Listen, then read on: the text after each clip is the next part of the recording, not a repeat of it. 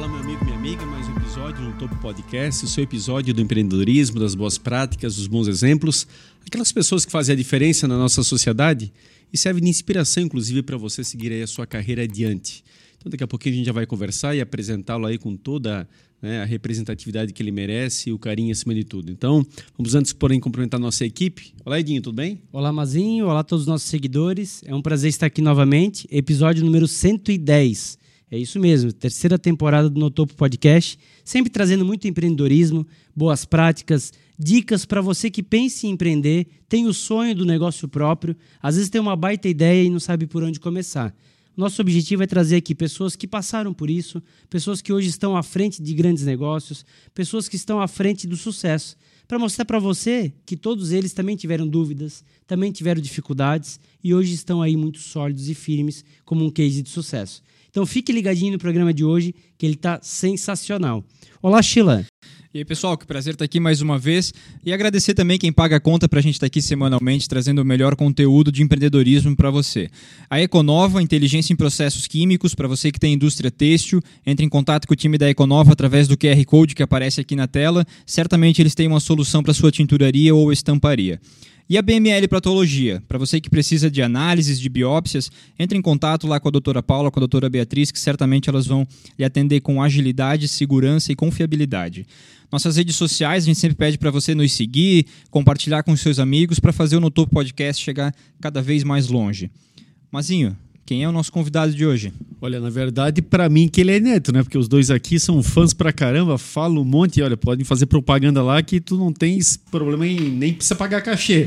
Então hoje quero sentir como é que vai ser essa aí. Mas é com muita satisfação, agradecer muito ter vindo até aqui, inclusive, né? É, do Pita Restaurante, o Alexandre Rosa. Seja muito bem-vindo, Alexandre. Obrigado, cara. Boa noite, Mazinho. Boa noite, Edinho, Sheila.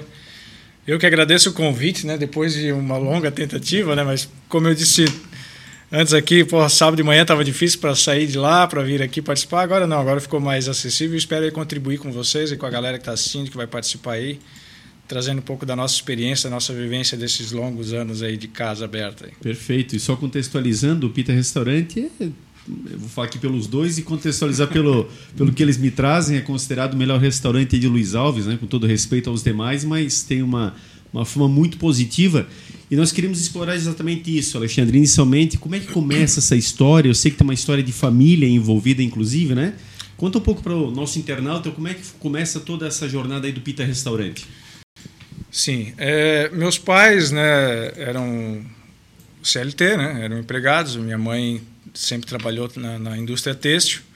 Foi com muito orgulho, ela sempre conta que foi uma das primeiras aí, o, emprego, o primeiro emprego, na verdade, dela com carteira assinada foi na Dudalina e o meu pai trabalhou, né, antes de abrir o restaurante, estava trabalhando numa madeireira, que era do meu avô com os irmãos, né, em sociedade. E antes disso, né, um pouco antes, ele trabalhou numa num restaurante de rodoviária, que era do cunhado dele em Rio do Sul, do Pamplona, era muito famoso também lá, Pamplona muito conhecido. Muito forte, né, é, né, sobrenome muito forte em Rio do Sul. É, e tinha um restaurante lá muito movimentado, né, era o principal restaurante da rodoviária. Então, meu pai veio para Blumenau, né, solteiro, ficou no exército aqui um tempo, saiu daqui. Ele é natural de Rio do Sul? Teu Não, pai? somos natural de Luiz Alves. Meus Luiz pais, meus avós. Só foi sim. trabalhar em Rio do Sul, então? Sim. É, uhum. Ele veio para, com 18 anos, veio para Blumenau, né, uhum. no exército. E depois resolveu né, se aventurar e foi até Rio do Sul, trabalhou lá um tempo com, com o cunhado dele, né, com meu tio onde ele teve o primeiro contato, né? Primeira uhum. experiência com esse negócio de atendimento ao público, né? principalmente com balcão, né? É, então, no quartel ele, é... se aventurou na cozinha? Sim. Foi? Passou? Sim. Oh, é um, é um ponto-chave na vida dele. Porque ele sempre fala, quando tu vai discutir uma receita com ele, ele diz, ei, foi cozinheiro do exército. E tem uma feijoada é. famosíssima, por exemplo, né? Sim, sim. Não, e meu pai manda muito bem na cozinha. Ele, ele né, supera e surpreende a gente, às vezes, assim, principalmente quando a gente está um final de semana em casa ou na praia que ele resolve lá quietinho preparar alguma coisa, cara, ele se sai bem, manda bem. Isso. E ele, né, saiu de Rio do Sul, agora não vou saber exatamente quanto tempo ele ficou ali, mas saiu ainda jovem, né, foi para Luiz Alves, voltou para Luiz Alves e né, não, não tinham muitas opções ali, voltou a trabalhar na roça, então depois acabou conhecendo a minha mãe, né, começaram a namorar, né, pegou esse emprego na, na serraria ali na Madeireira, que, né, que pertencia também ao, ao meu avô. E ficaram ali um tempo. É, e isso em, eu nasci em 85. Depois de seis anos ali em 91, em 1990 eles resolveram que queriam abrir um negócio. Queriam abrir um negócio, queriam tentar alguma coisa, mas vamos tentar o quê? Não sabe ainda, tal. E abriram uma lojinha, uma lojinha que vendia de tudo, vendia brinquedo, vendia material escolar, tal, ali bem próximo ao restaurante onde tinha antes a escola da KNN ali. Então ali eles começaram em 90 com aquela lojinha. Mas não gostaram muito desse negócio de ir para São Paulo buscar mercadoria, né? Na, na, época não é que nem hoje que, né? O fornecedor Sim. vem na tua porta te oferecer tudo com um catálogo desse tamanho. Então meu pai foi algumas vezes a São Paulo buscar mercadoria, o Paraguai, aquela coisa toda com cara, não não gostou e aí começaram a, a, a analisar novamente, né? Já tinham gasto tudo, né? As poucas economias ali na loja. E aí meu pai sugeriu que ah, vamos tentar um restaurante. Né? Vamos pegar aí um pouco da experiência, vamos pedir para o compadre lá, era compadre dele até então, né? uhum. né? É, uma mão aí, trocar uma ideia, umas receitas, por onde que a gente começa. É, né, juntaram mais uma grana ali, foram lá comprar alguns equipamentos, cadeira do lado da igreja, na época. E daí foi indo, em 91, cara, e, e né, começaram aí bem, bem, bem embaixo. Bem embaixo. Embaixo a que ponto, Mazinho? Embaixo a ponto assim de eles morarem a. Na época nós morávamos a, a quase 6 quilômetros de distância, né? Uhum. Mais interior ainda, que o Lisal já é interior, era mais interior ainda. 6 quilômetros de estrada de terra. E durante quase um ano, os dois vinham de bicicleta de lá até o restaurante, com uma bicicleta. Né? Caraca. É, um na garupa História. e o outro pedalando. Então, assim, quando às vezes as pessoas falam assim, ah, tal, né, fulano tá ali, começou por baixo, não foi fácil. As pessoas não têm assim uma régua para medir o quão foi difícil, mas foi muito difícil. Uhum. Então hoje tu escutar a história, né? Sim. E, e todas as intempéries que veio surgindo no caminho, é, minha irmã, né, que já teve aqui também tempos atrás, teve meningite, bebê. Depois minha mãe teve uma outra gravidez de risco, um aborto espontâneo, tudo mais. Então, cara, foi um início assim com, não, não com pedras, né? com rochas no caminho. Tinha né? tudo para desistir. É, tinha tudo para desistir. Adiante, né? Tinha tudo. E algumas vezes eles falam mesmo assim que. Só que é sempre aquela coisa, né, cara? Tu, tu tem que olhar muito bem a sociedade que tu faz no negócio, em tudo, e principalmente no teu casamento, né? Uhum. Então, assim, sempre quando um caía, o outro dava um jeito de levantar. Então. E falta era um casal de verdade, é, né? Nesse caminho que eles faziam de bicicleta, tinha um, uma grota e aí minha mãe conta uma história, uma, uma vez ela, né, cansadíssima, estressadíssima, aquela coisa, eu e minha irmã pequenos, ela pegou a bicicleta e jogou lá embaixo. Não quero mais, não quero mais. Aí, né, meu pai, imagina, mais cansado ainda, mais estressado ainda, foi lá, buscou a bicicleta, disse, calma, vamos, vai dar certo, calma, né? É um, uma fase, é um, é um problema, a gente vai passar esse de novo e tal, e vai dar certo. E assim foi indo, mas foi indo isso começou então o restaurante em 91, né? E aí depois veio surgiu a oportunidade de comprar o terreno onde hoje tem o restaurante. Mas ele começando, Alexandre, como é que começa? É almoço que serve? O que, que era a primeira participação? É, era o como é que se chamava na época? Era o surtido. Ah, o surtido. Era o surtido era ou meio surtido, ou, né? É, surtido. Que era aquela bandeja de inox assim, né, com aquelas divisórias, uma porção de arroz, salada, tal, feijão. Será que essa ideia vem do quartel, inclusive? Que o quartel acho que Pode trabalha ser... muito assim, né? O tal do é, sortido, é, a bandeja. É. Pelo menos a gente ouve falar muito isso. Pode ser. Da onde, da onde surgiu isso? Talvez até meu pai trouxe isso da época lá de, da experiência em Rio é. do Sul. Pode Não sei. É. também, é, é, que o nosso Mas... pai é representante comercial, meio do Edinho. Então, Cara, muito tempo que eu não ouço essa palavra, sortida, era é. isso mesmo, a bandeja com, com É o que hoje o pessoal chama de PF, né? Mas aí o PF vem num prato vem num mesmo. Né? prato, né? exatamente. O sortido não, vem numa bandeja. Numa né? bandeja. Geralmente, às vezes, uma, uma, uma Mas é isso, é o prato feito, né? É, Aquilo que está limitado ali na bandeja, vou só Isso, aí eu lembro que tinha duas opções. Era o meio sortido e o sortido inteiro, ou o sortido executivo, uma coisa assim que se chamava, né? É, e aí servia aquilo ali, né? Começaram com isso e com o o que acabou se tornando depois um dos carros-chefe, que era o bolinho de carne, né? Bolinho de carne. É. O, e é, é bom o bolinho de carne. O nosso ponco bolinho. Hoje não mais do restaurante, porque hoje daí a gente acabou separando ali, né? Eu, eu toco o restaurante, meus pais tocam um café, onde lá eles servem o famoso bolinho, o, O pão com bolinho, o tradicional, é. Então, aí ele aprendeu nessa receita de bolinho com o meu tio lá de Rio do Sul, da rodoviária, né? E foi ali o pastel, né? Pastel com massa caseira. Minha mãe abria o pastel na- no rolo aqui de, de mão, né? Do braço aqui. E aí, cara, uma, uma prima do meu pai, que morava próximo ali, um dia disse: Não, vocês têm que vender o x-salada. Ah, tem que ter um x-salada. Uma opção de um x-salada. Quem quer, às vezes, à noite comer alguma coisa, tem um x-salada. Porque à noite eles não tinham muito o que servir. Era, o, era os salgados, né? Era o bolinho, era o pastel. E aí ela mesma acabou ensinando o que é que era um x-salada, como montar um x-salada. E aí colocaram ali no, no, no cardápio o x-salada, o x-frango, né? o x-bacon e, e ele foi indo, cara. Durante muitos e muitos anos foi aquilo ali. Era o teu pai e a tua mãe Aham. basicamente trabalhando sozinhos no restaurante nesse início? Sozinhos. Sozinhos. O pai, é, o o pai durante muitas noites, porque assim, começavam 4 horas da manhã ali e fechavam 11 horas, 11 e meia.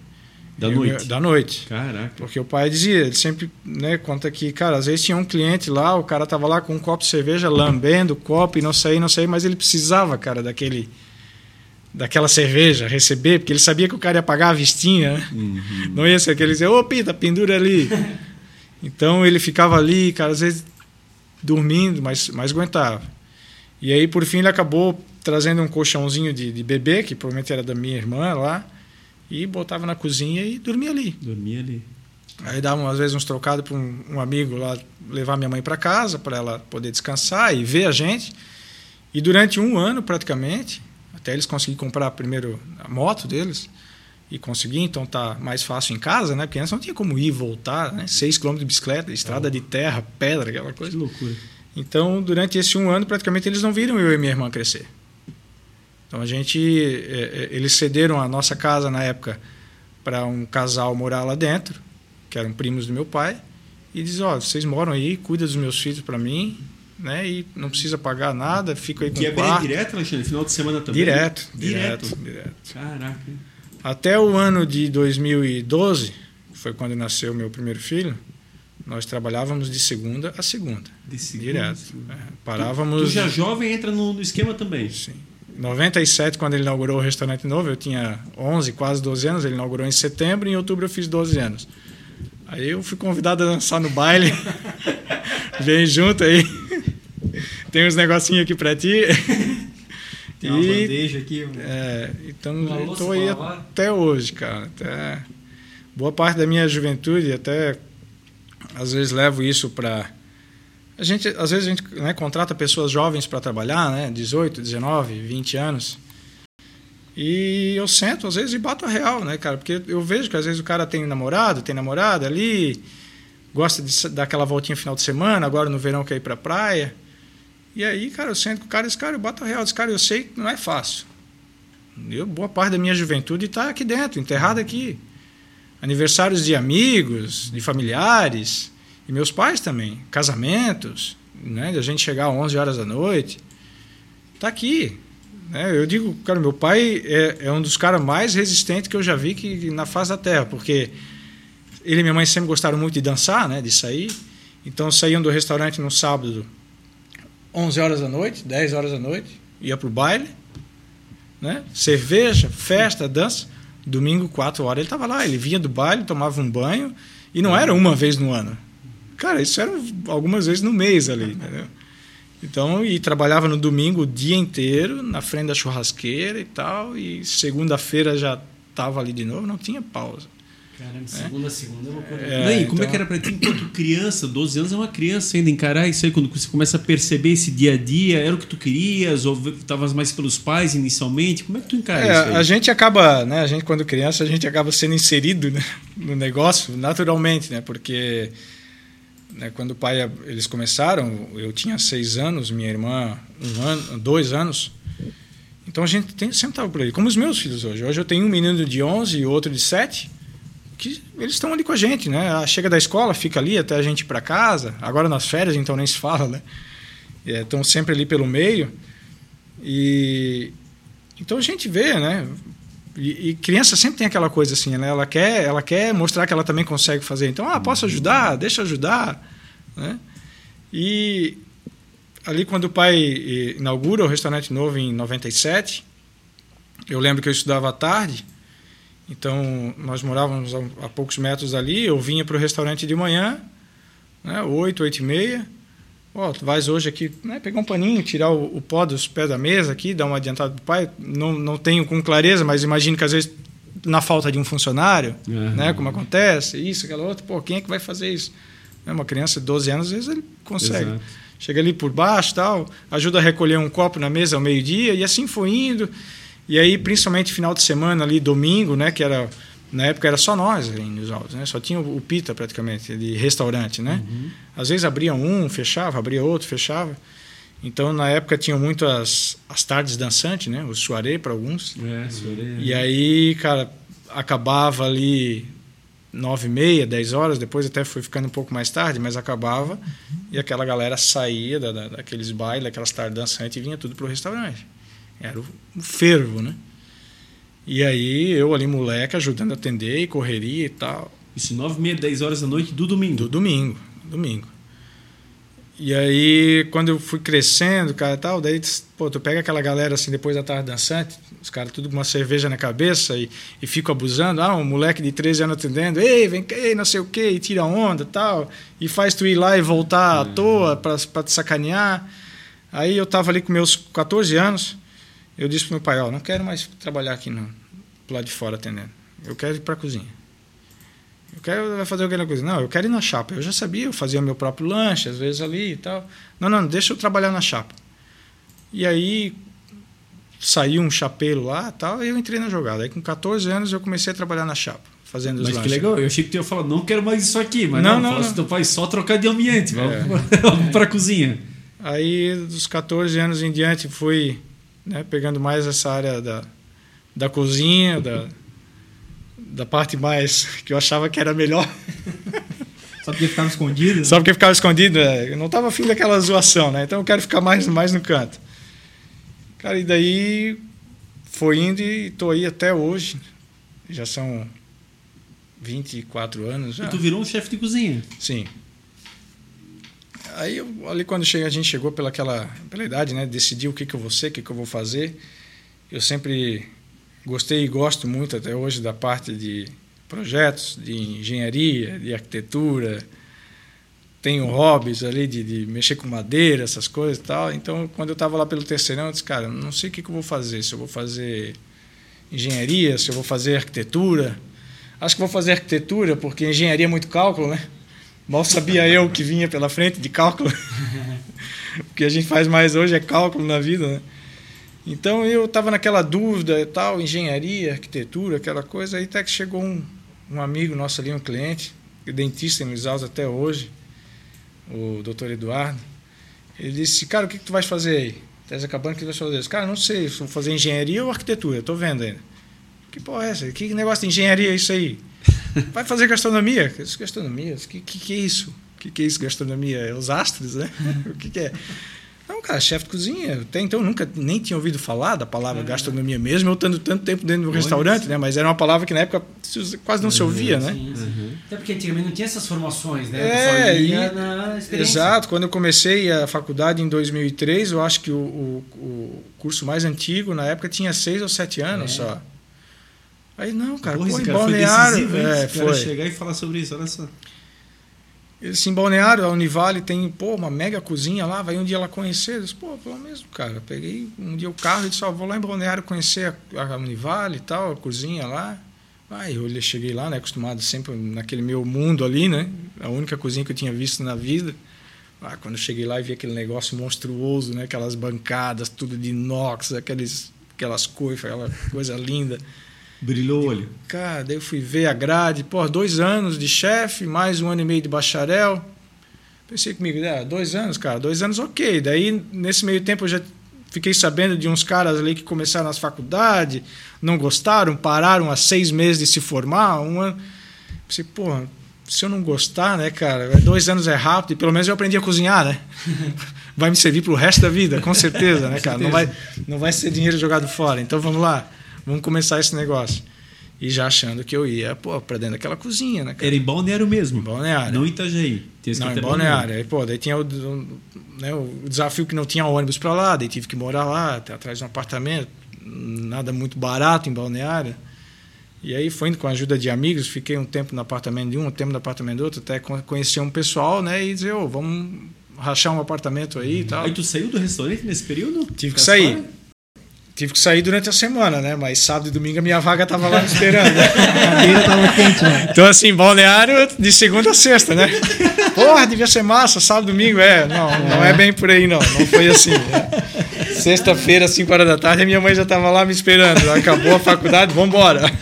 Vambora que nós temos uma hora para chegar antes do, do, do PEGA começar. Cara, e aí, né, iniciei na faculdade quase desisti, porque o primeiro semestre é só teoria, né? É, cara, é, entra parte de tudo, né? Parte de, de, de arranjo, de etiqueta, de é, microbiologia, contaminação, né? Cara, uma, uma, parte bem... Cara, tudo que tu precisa saber antes de botar o pé na cozinha, né? Principalmente essa parte de contaminação cruzada, esse negócio, né? Cuidados, higiene e tal. Aí meio, cara, estudando um monte de coisa que eu não queria, não estava afim, né? Já na, já na escola eu não gostava disso, agora na faculdade. Aí conheci um cara que estava no terceiro, quarto semestre, o cara disse, não, não, cara, eu também quase desisti ali, mas, cara, depois é, depois é massa, depois é massa. Pô, vem o segundo semestre, é cozinha, terceiro ali, panificação, confeitaria, estágio, é da hora, vai, vai. Daí eu, então, vamos, vamos, vamos tentar. Eu botava na cabeça, cara, é dois anos só, é só dois anos. dois anos passa rápido, né? E aí foi, cara. Daí terminei em 2000 e... 2004. É, 2004 eu terminei. E aí surgiu a oportunidade de ir para fora, né? De, de, ter uma experiência na, na Europa, ali na, na França. Cara, que bacana. Aí também fui meio com, com o peito, assim, com a cara e com a coragem, porque quando a gente é novo a gente não tem muita noção do perigo, né? Não sabe onde está se enfiando. E aí fui para lá sem saber falar francês aquele inglês básico de escola. Assim. Eles querem intercâmbio? Não, trabalho mesmo. Fosse é, assim, é trabalho que aqui a gente chama de estágio, mas aqui é quatro horas, né? Lá era 14. Então, fosse, se os caras trabalhavam 10, tu trabalhava 12. É. Que cidade que tu foi na França? O nome da cidade é Gerramé. Fica ali na região de é, Alsácia-Lorraine, né?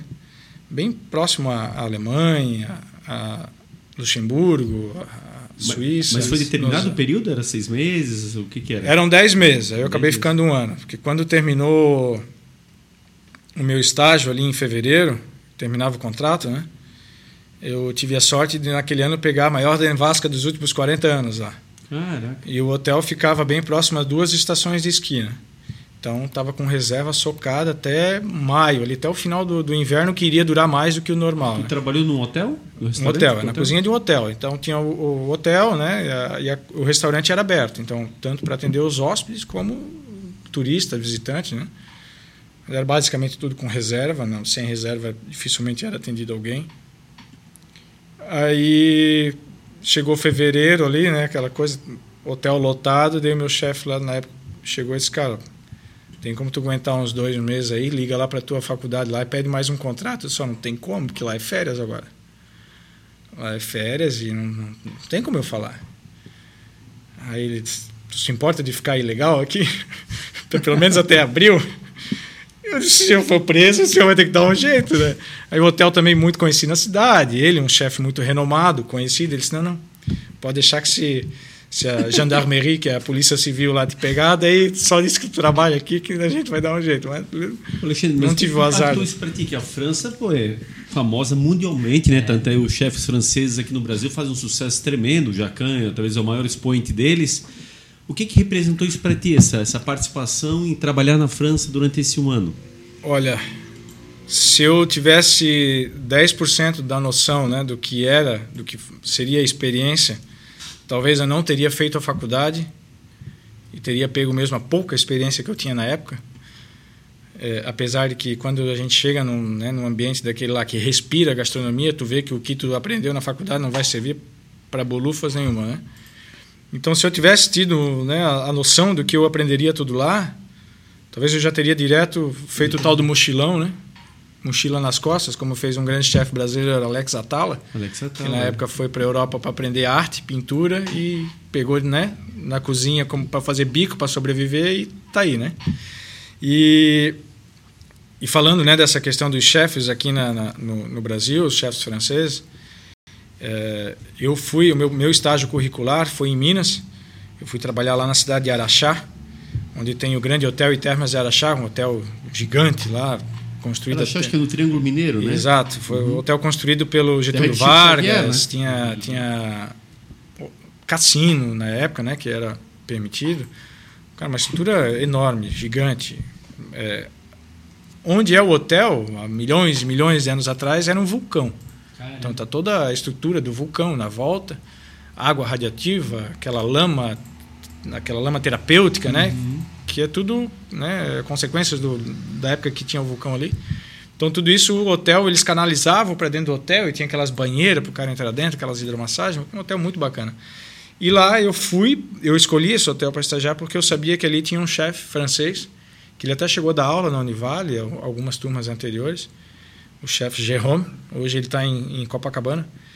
E eu disse, cara, eu quero ir para um hotel onde tem um, um chefe que realmente eu vou aprender alguma coisa. Aí eu fui para lá. Era um estágio de Isso dois é posterior à França? antes. Antes? Foi a ponte Antes, França, é. Ah, tá. Isso foi o curricular, quando eu estava no terceiro semestre. Aí me dei bem com ele lá, a gente conversava bastante, né, tinha uma família, duas crianças é, é, bacanas, assim, estava sempre ali pelo meio também da gente, ali dos estagiários, né? E era como era a nossa família, né? Porque a gente estava em outro estado e tal. E conversando com ele um dia, ele disse: pô, bacana, eu recebo poucas pessoas aqui, poucos estagiários que têm a tua experiência, né? Que já vem de dentro de um restaurante, né? Porque ele elogiou bastante a minha postura, né? Porque eu tinha 18 anos, mas assim, não era um, né, aquela cabeça de moleque, e tal, não, eu já vinha com uma Desde os uma- 14, É, né? uma uma certa, eh, não vou chamar de experiência, mas, mas uma bagagem, né? né? Uma pequena bagagem ali que pelo menos me mostrava não como me comportar dentro de uma cozinha ou, ou num, num lugar que está me abrindo uma porta, né? Então eu, eu acho que eu chamei a atenção dele na época e ele disse: Ó, vou te dar um conselho. Disse, Quando acabar a faculdade, nem faz o bacharel. Pega e vai. Vai para a França. Ele dizia: Vai para a França, lá a experiência é outra. Ele dizia. E tá, aquilo eu ouvi, mas não, não levei muito em consideração. E aí, durante o quarto semestre, finalzinho do quarto semestre, eu fui trabalhar num evento da Fena Osto em Floripa. Um dos professores montou uma equipezinha ali para ir lá fazer uma apresentação na, na, na feira ali. Não sei se existe ainda hoje. E aí eu conheci, dentro da Kombi, voltando de Kombi da Univale para Balneário, conheci um, um, um cara que estava lá, pegou uma carona, que tinha recém-chego da França. Ele fez uma apresentação lá, de um prato, né? E só pegou uma carona com a gente na Kombi. Eu disse cara, tu teve na França? Tive, cara, acabei de chegar, cheguei agora, pô. Tá, e como é que tu fez, né? Não, é assim, tem um, um, né, um, um, um cara aí que ele tem escolas de, de, de francês em, em Porto Alegre, em Curitiba, e não sei mais aonde e tal, e ele faz essa ponte ali entre universidades aqui do Brasil e hotéis e restaurantes da França que querem receber esses, esses né, estagiários, esses alunos. Porque a esposa dele, desse cara, era francesa. Então, os dois juntos montaram uma escola e, ao mesmo tempo, fazia essa ponte para intercâmbios. Né? Então, aí pegava toda a documentação, toda né, a parte burocrática. Eu fiquei quase, acho que quatro meses na época, uns três a quatro meses, juntando toda a documentação. E foi só o tempo de. de quando eu vi, eu estava lá. Já já estava lá no meio já. Culturalmente, o que que tu mais achou diferente na França em relação ao Brasil? Culturalmente falando de ambiente de É, trabalho. no teu dia a dia, o que que tu viu lá? Pô, mas aqui é tão diferente isso aqui, lá no Brasil a gente Cara, faz assim, assado. em ambiente de trabalho, assim, é, as pessoas não se magoam tão fácil. É, o ambiente de cozinha já é um ambiente hardcore. Já, né? é, Pesado, né? é calor, é barulho, é gente gritando, é pressão. Uhum. Tu tem ali na tua frente um- uma gama de, de produtos, aí o cara lá fora grita que ele quer comer o negócio, que vai isso, aquilo, aquilo, e tu tem que na hora juntar aquilo ali e servir para ele uma coisa bacana, que de preferência supere as expectativas, né? Aí tu chega, eu acostumado lá, né, fazendo meus salada lá final de semana, tal, meu, meus hambúrguer. Aí tu vai para dentro de uma cozinha, né, de um restaurante onde o cara senta na mesa não para comer um x-salada, uma porção ou uma pizza. Ele senta ali porque ele vai comer de 8 a 10 pratos naquela noite. Tudo em mini porções. Então, cada mini porção daquela é uma mini porção, mas é um mega preparo. Envolve muita técnica, muito pré-preparo. Então, assim, se aqui no Brasil a gente tem um ambiente pauleira, como a gente diz na cozinha, lá nem se compara. E o nível de exigência é muito menos. Né?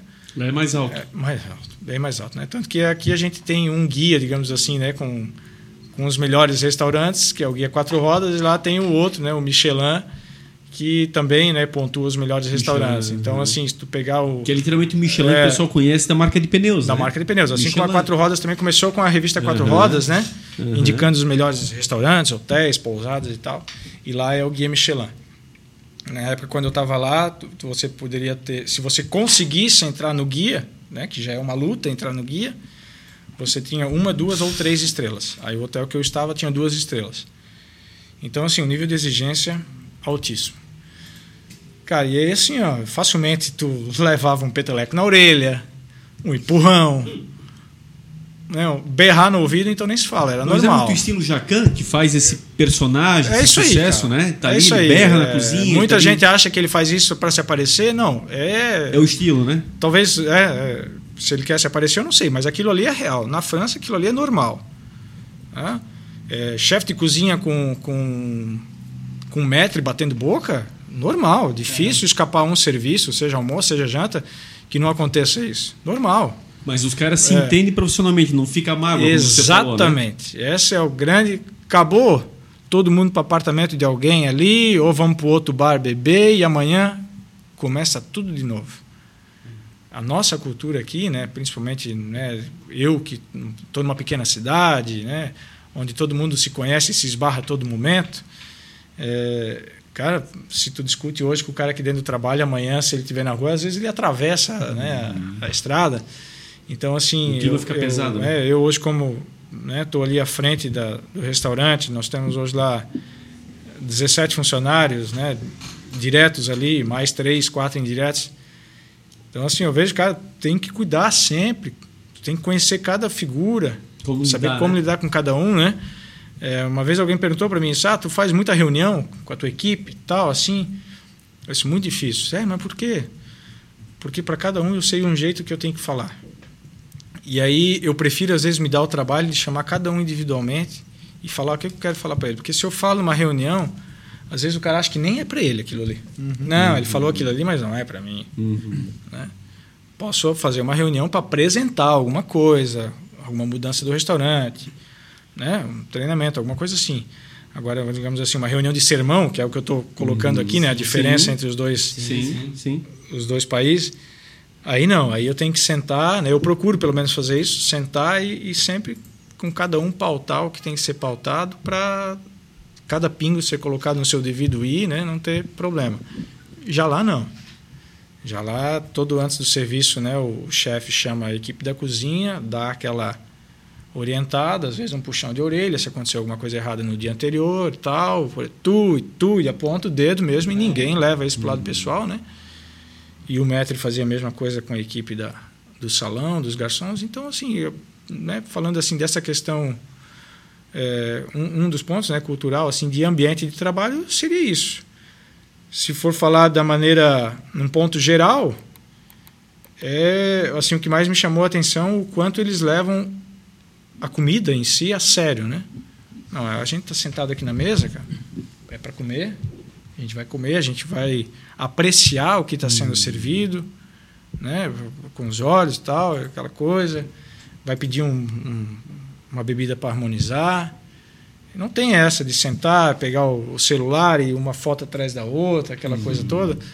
Bom, isso, eu estou falando isso de 15 anos atrás, né? talvez hoje já mudou. Mas o que eu senti era isso, cara. O cara sentava na mesa e ele ficava duas horas comendo. Uhum. Comendo. Por isso que eu disse no início que a gente fazia mini porções, uhum. 8, 10 pratos com mini porções. O cara estava ali para né, de fato apreciar a comida. E aqui, né, na nossa cultura, é aquela coisa, né, na maioria, né, sim, claro sim, não, não, em todas as classes, mas na grande maioria. É para alimentar mesmo. É, né? quanto maior, melhor. Uhum. A gente tem aquela coisa, né, pô, Quanto maior a porção, melhor. Uhum. Né? Não pode ser uma pizza. Gente, nós tivemos, retornando agora à Europa em 2019. Aí eu voltei 15 anos depois lá no hotel, até, inclusive. Ah, que bacana. É. E ah, onde tu ia, cara, porções no máximo para duas pessoas. Quando não, achava só individual ali no restaurante.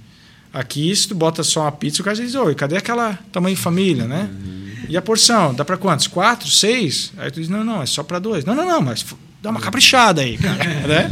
Então essa é a, é a nossa cultura aqui, né, cara? Quando tu, só tu vê os desafios que tem por aí, né? Quem come uma coxinha de 4 quilos. É, é, Quem, come o maior número de cachorro quente. É uma coisa meio daí americanizada, sim, né? Não, sim, Isso aí lá tu difícil ver. Eu quero passar para ti. Eu só queria perguntar ainda para você. É, eu já estou muito tempo na Unicelv e lá nós tínhamos um chefe francês no curso de gastronomia, o professor Giuseppe, Giuseppe Marino. Tu chegou a conhecê-lo? Não. Giuseppe não. Muito, é muito tempo aqui em Blumenau, muito tempo aqui. Agora ele voltou para a França, já faz uns dois anos. Mas, cara, eu trabalhei com ele acho que uns seis anos, assim, tranquilamente. É, eu sou da área de TI, uhum. mas me lembro muito dele das reuniões, enfim, tudo tal. Era um cara bem carismático, assim, ele foi o coordenador do curso muito tempo ali na, na Uniaselv. E agora já não está mais no Brasil. É, a Uniaselv também evoluiu bastante no curso de, de gastronomia, porque eu lembro, assim, de, na época, alguns falavam assim que iam fazer na Uniaselv, que era mais básico e tal, mas era o que estava mais ao alcance, até pela questão da, da distância, né? Balneário meio ruim de, de ônibus coletivo, aquela coisa.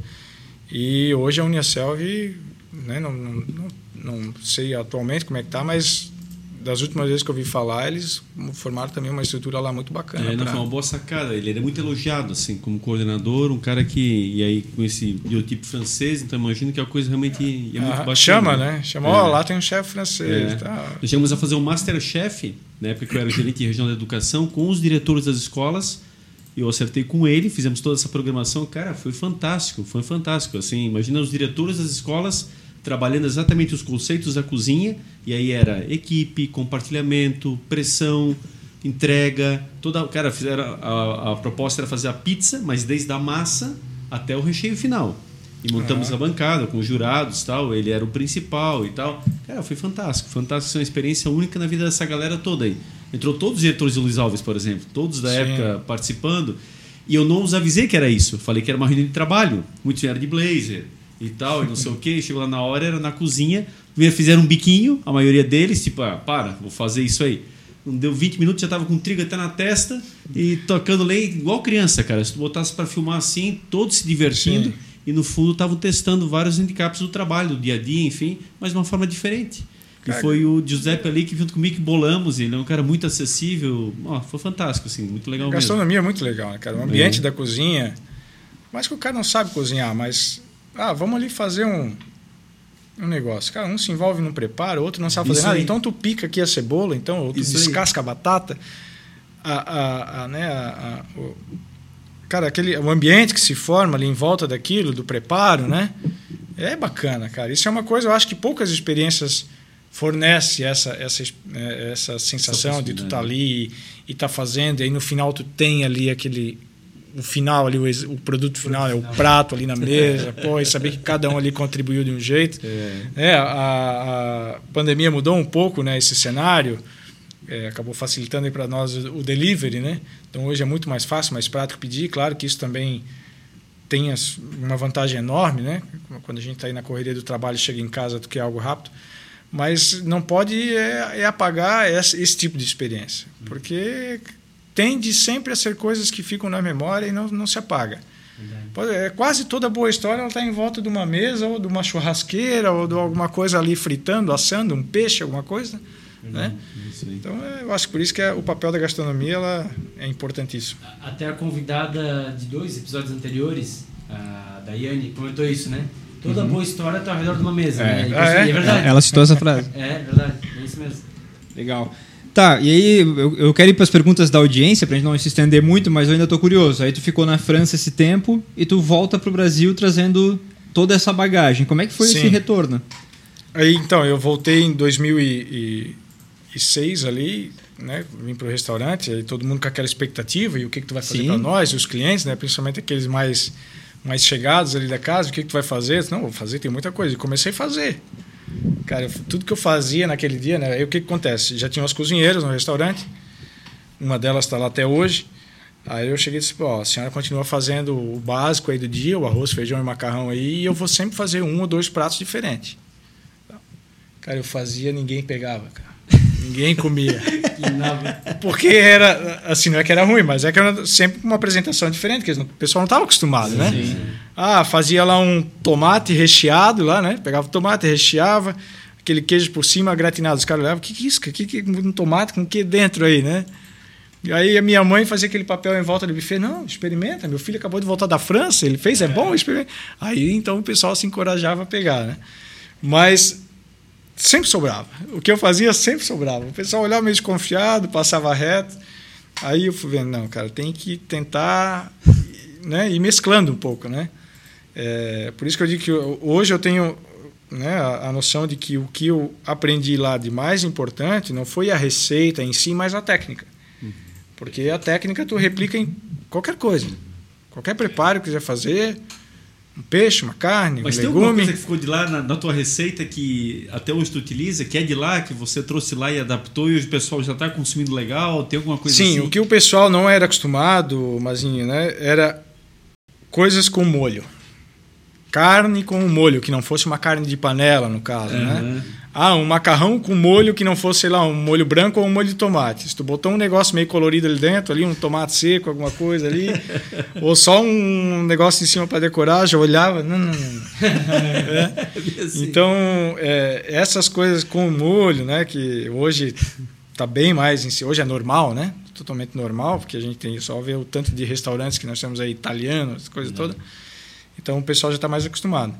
Mas eu, eu, uma coisa que eu aprendi muito a gostar lá foi o molho. Né? O, o molho na, na França, ele está em tudo, cara. É muito difícil. Tu faz um frango, o cara prepara lá, sei lá, um, um frango, uma ave mais exótica às vezes.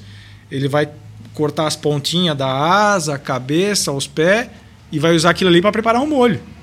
Então ele vai torrar no forno, né, para pegar uma cor e aí vai servir como uma base para fazer um molho.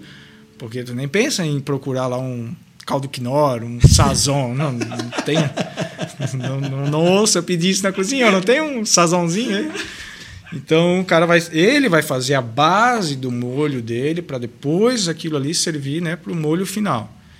Então eu, eu, isso aí é uma coisa que eu peguei gosto, eu gostei muito. Então eu comecei até em casa, não, tudo tinha que ter um molhinho para colocar em cima. Ah, nem hoje, eu vou lá, asso uma carne na churrasqueira, um churrasco no sal grosso ali, um né, um, algum, alguma peça ali, eu tenho que ter um negocinho ali, um barbecue, um molho pesto, alguma coisa, para no final dar um toque. Ah, não quero comer, não come, mas se quiser, está aqui. Uhum. Né? Então, isso, aí com o tempo foi indo, foi indo, e hoje, cara, hoje eu faço um, ah, um, alguma massa com molho, ou uma carne, né? um, ah, um peito de frango ou molho mostarda sai mais do que o peito de frango com outro, um legumes, xadrez ou acebolado, alguma coisa assim. Né? O pessoal já prefere o molho. Mas no começo era, era recusa. Assim, não, não, esse molho, esse negócio aí em cima, eu não, não gosto. Alexandre, você é bom de experimentar as comidas? Você é aberto a qualquer experiência nesse sentido? Você é fácil nesse aspecto? Sim, bastante, cara. E isso foi o, que, o ponto que mais mudou na, na, na minha vida, foi isso, cara. Porque eu, quando criança, eu era terrível. Terrível, assim, para comida. Não comia nada é, né, ah, uma, uma, maionese com negócio, eu ficava, todo mundo acabava de almoçar, eu estava ali tirando a cebolinha de dentro da maionese e tal. Não comia nada, tempero, nada, nada, nada, nada. E, cara, eu acho que uma, uma grande chave assim que virou na minha cabeça foi um dia um amigo da família preparando uma picanha assim para nós e tal. Aí eu disse: oh, não, não bota alho na minha, não, tá? Não passa essa pasta de alho na minha picanha que eu não quero. Eu já era, cara, não estava na faculdade ainda, mas tinha ali uns 15, 16 anos. Na minha minha deixou assim, não, não, pode deixar a tua, eu não vou colocar. Aí fui lá, pegou uma picanha, falei, ó, oh, essa daqui é a tua, tá? Não, beleza. Eu comi aquela picanha, cara, eu comi, comi. E aí, tava boa? Tava. E o alho? Tava no ponto? tinha alho? Claro que tinha, cara. Não, não pode. Claro que tinha, cara. Come isso aqui então, ó. Peguei, pô, pô, não é que é bom mesmo, cara? É bom, né? Então, isso gravou, assim, sabe? Então, eu acho que dali para frente, acho que eu comecei a criar um pouco mais coragem. E aí veio a faculdade e, cara, tu faz o prato lá para apresentar para o chefe, o professor, tem que provar, né? Indiferente do que tem ali dentro. E aí tu vai aprendendo, vai aprendendo. A última coisa que eu aprendi e a provar, a comer, e hoje eu adoro, é o arroz grega, né? Que todo mundo odeia, né? É o, é o, tem gente que bota numa cruz lá o arroz grega, né? Pô, pra que botar fruta no arroz, né? Para mim também foi uma das últimas coisas. Agora, recentemente, cara, um dia uma, uma cliente pediu: ah, prepara aí, cara, para mim um arroz à grega, eu vou ter um almoço domingo lá em casa. Prepara o arroz, isso que eu não vou ter tempo de preparar tudo. Preparo. Aí eu fiz lá o arroz grega, cara, como é que eu vou saber se tá bom de sal agora? Né? Tem que provar esse negócio aqui, né? E aí comi, eu disse, pô, até que não é tão ruim, né? Então, cara, para para saber se tu gosta ou não, tem que provar, né? Então, assim foi com tudo, cara. Foi com azeitona, foi com tudo que eu achava horrível Hoje, Engraçado. mato. Porque é bem Aí vem a culinária chinesa, cara, na faculdade, aí, cara, aí tu tem que experimentar de tudo mesmo, né? Os chineses sabem que não são, não são muito seletivos, né? Na... De tudo mesmo. Lá tá vivo já usando a culinária. É. Mexeu as perninhas, mata e joga na frigideira. Olha, quando não é vai vir. Eu vejo muito por nós, assim, eu confesso, eu não sou dos melhores provadores, eu tenho alguns bloqueios. O Edinho muito mais, na família disparado. O Edinho aqui é campeão na restrição. Bota mais nisso. Uhum. Então, assim, como nada de frutos do mar, por exemplo. É. Zero.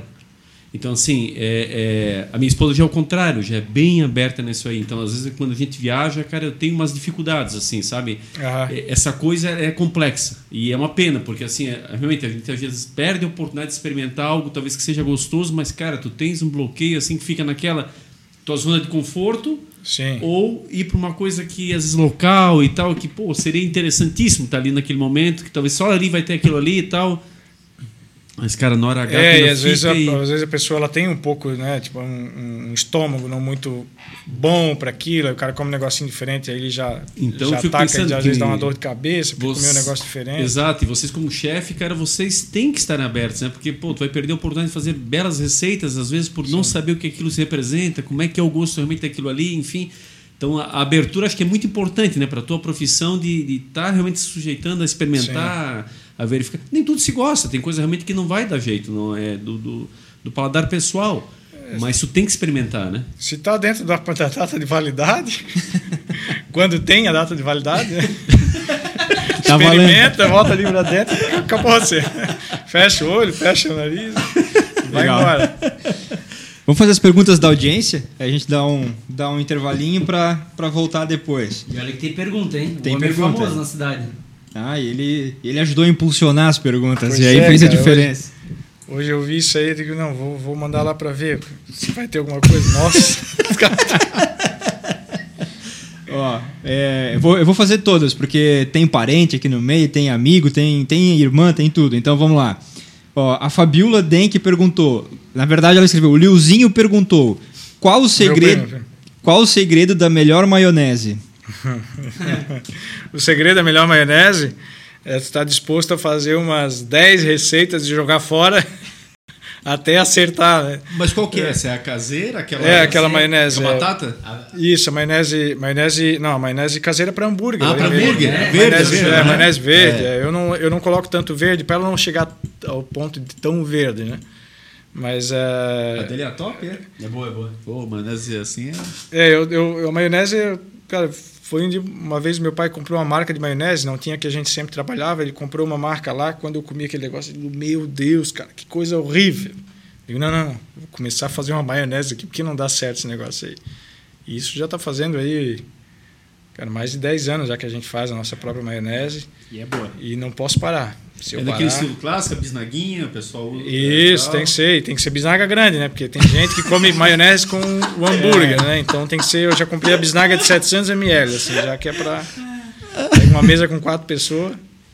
É boa, é boa. E o, e o ketchup? Também é feito lá ou não? Isso é... Não, o ketchup a gente come porque realmente depois a maionese, quando ela pegou gosto, essa maionese caseira, aí tem lugares que hoje faz até dois, três tipos, né? Ah, com alho, com isso, com aquilo. O ketchup, ele, cara, dificilmente alguém pede. Eu pede às vezes para colocar na pizza mesmo.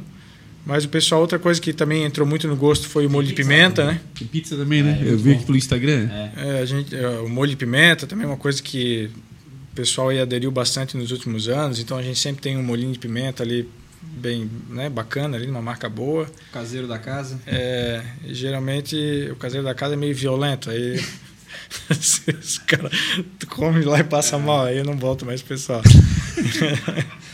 Era forte o negócio, né? Eu não experimentei esse dele, mas eu já fiz em casa e é muito fácil tu errar a mão quando tu é. vai fazer. E aí fica muito forte. Mas acho que para minha família cairia bem, porque minha esposa é baiana E o- Ah, não, aí é, é- eles adoram, cara. Meu É filho é. da é- casa. é da- Surpreende sábado. É, e meu- meu filho é daqui, nasceu aqui, mas ele pegou o gosto da esposa, cara. Daí quando nós passamos a morar juntos, eu tinha dificuldade. Aham. Porque ela dava uma apimentada um pouquinho demais ali, no meu ponto de vista. Nós não éramos acostumados, hoje já sou bem acostumado. Mas não ao ponto de usar molho de pimenta. Eu não, não sou muito dessa praia, não. Mas eles comem muito, cara. Comem bem. É, a comida aí. baiana ela é bem condimentada, né? É. Tu- tu pega até o próprio azeite de dendê, né? Exato, e, exatamente. a culinária nordestina, quando a gente teve, eu passei mal algumas vezes dentro da cozinha, assim, de, cara, tudo muito carregado, assim, É, né? É. Não... Mas o molho de pimenta, no geral, a galera tá pegando, né? Percebo isso Sim. quando a gente sai e tal. Realmente, virou até um substituto do ketchup muitas vezes. O pessoal, ah, tem molho de pimenta aí? Tem molho de pimenta, né? Ah, É, né? Tem algumas marcas até famosas aí, americanas, né? Que antigamente era raro tu ver, né? Cara, tu tinha que ir num lugar muito, assim, top pra ter aquela, aquela marca ali, né? Hoje tu já encontra ela em todo lugar que tu vai tem ali, né? Pode, pode até falar pra Ah, a Tabasco, né? A A Tabasco, é a- né? é a mais famosa, né? Essa aí Não, é preferida. é. aham. Cara, É. quando meu filho vê a Tabasco, é bem isso aí. Tabasco é. Ah, Eu, eu gosto bastante, mas essa eu, eu errei a mão e o meu padrasto ele gosta muito mais do que eu. Eu dei pra ele o que eu fiz porque eu não conseguia comer. Ah, tu fez molho de pimenta? Eu fiz o molho de pimenta em Ah, casa. que bacana. forte, né? Pega a receita, pô, pra surpreender sábado. Eles sabem, eles fazem de tudo, né, cara? Mas hoje, pela correria, acaba comprando pronto, basicamente. Agora, mas. Por mais que eu seja exigente, de fato, eu tenho um paladar difícil, mas eu como praticamente todos os pratos lá, exceto peixe, quando tem, porque eu não como nada do mar. Mas o melhor prato, melhor, é igual o da avó, o bife e a milanesa. Mas é igual. Caraca. Igual. É o único Aí tá lugar me que eu provocando já. Não, é É, igual. o bife a milanesa é... E é o único, assim, já comi no Brasil, vários lugares, nunca encontrei igual. A nossa avó fazia, É. falecida, já fazia, é igual, exatamente igual. Cara, é Daí que muito eu pego diferente. três, quatro. É. Dá até mal, dá- até Hoje mal, tinha tá? bife à milanesa, a gente, eu quase sempre coloco as carnes do dia ali, né? Quando eu, eu lembro de- eu no Instagram, eu bolar carnes do dia. Mas quando tem o bife milanesa, eu já tenho que fazer um esforço para não esquecer.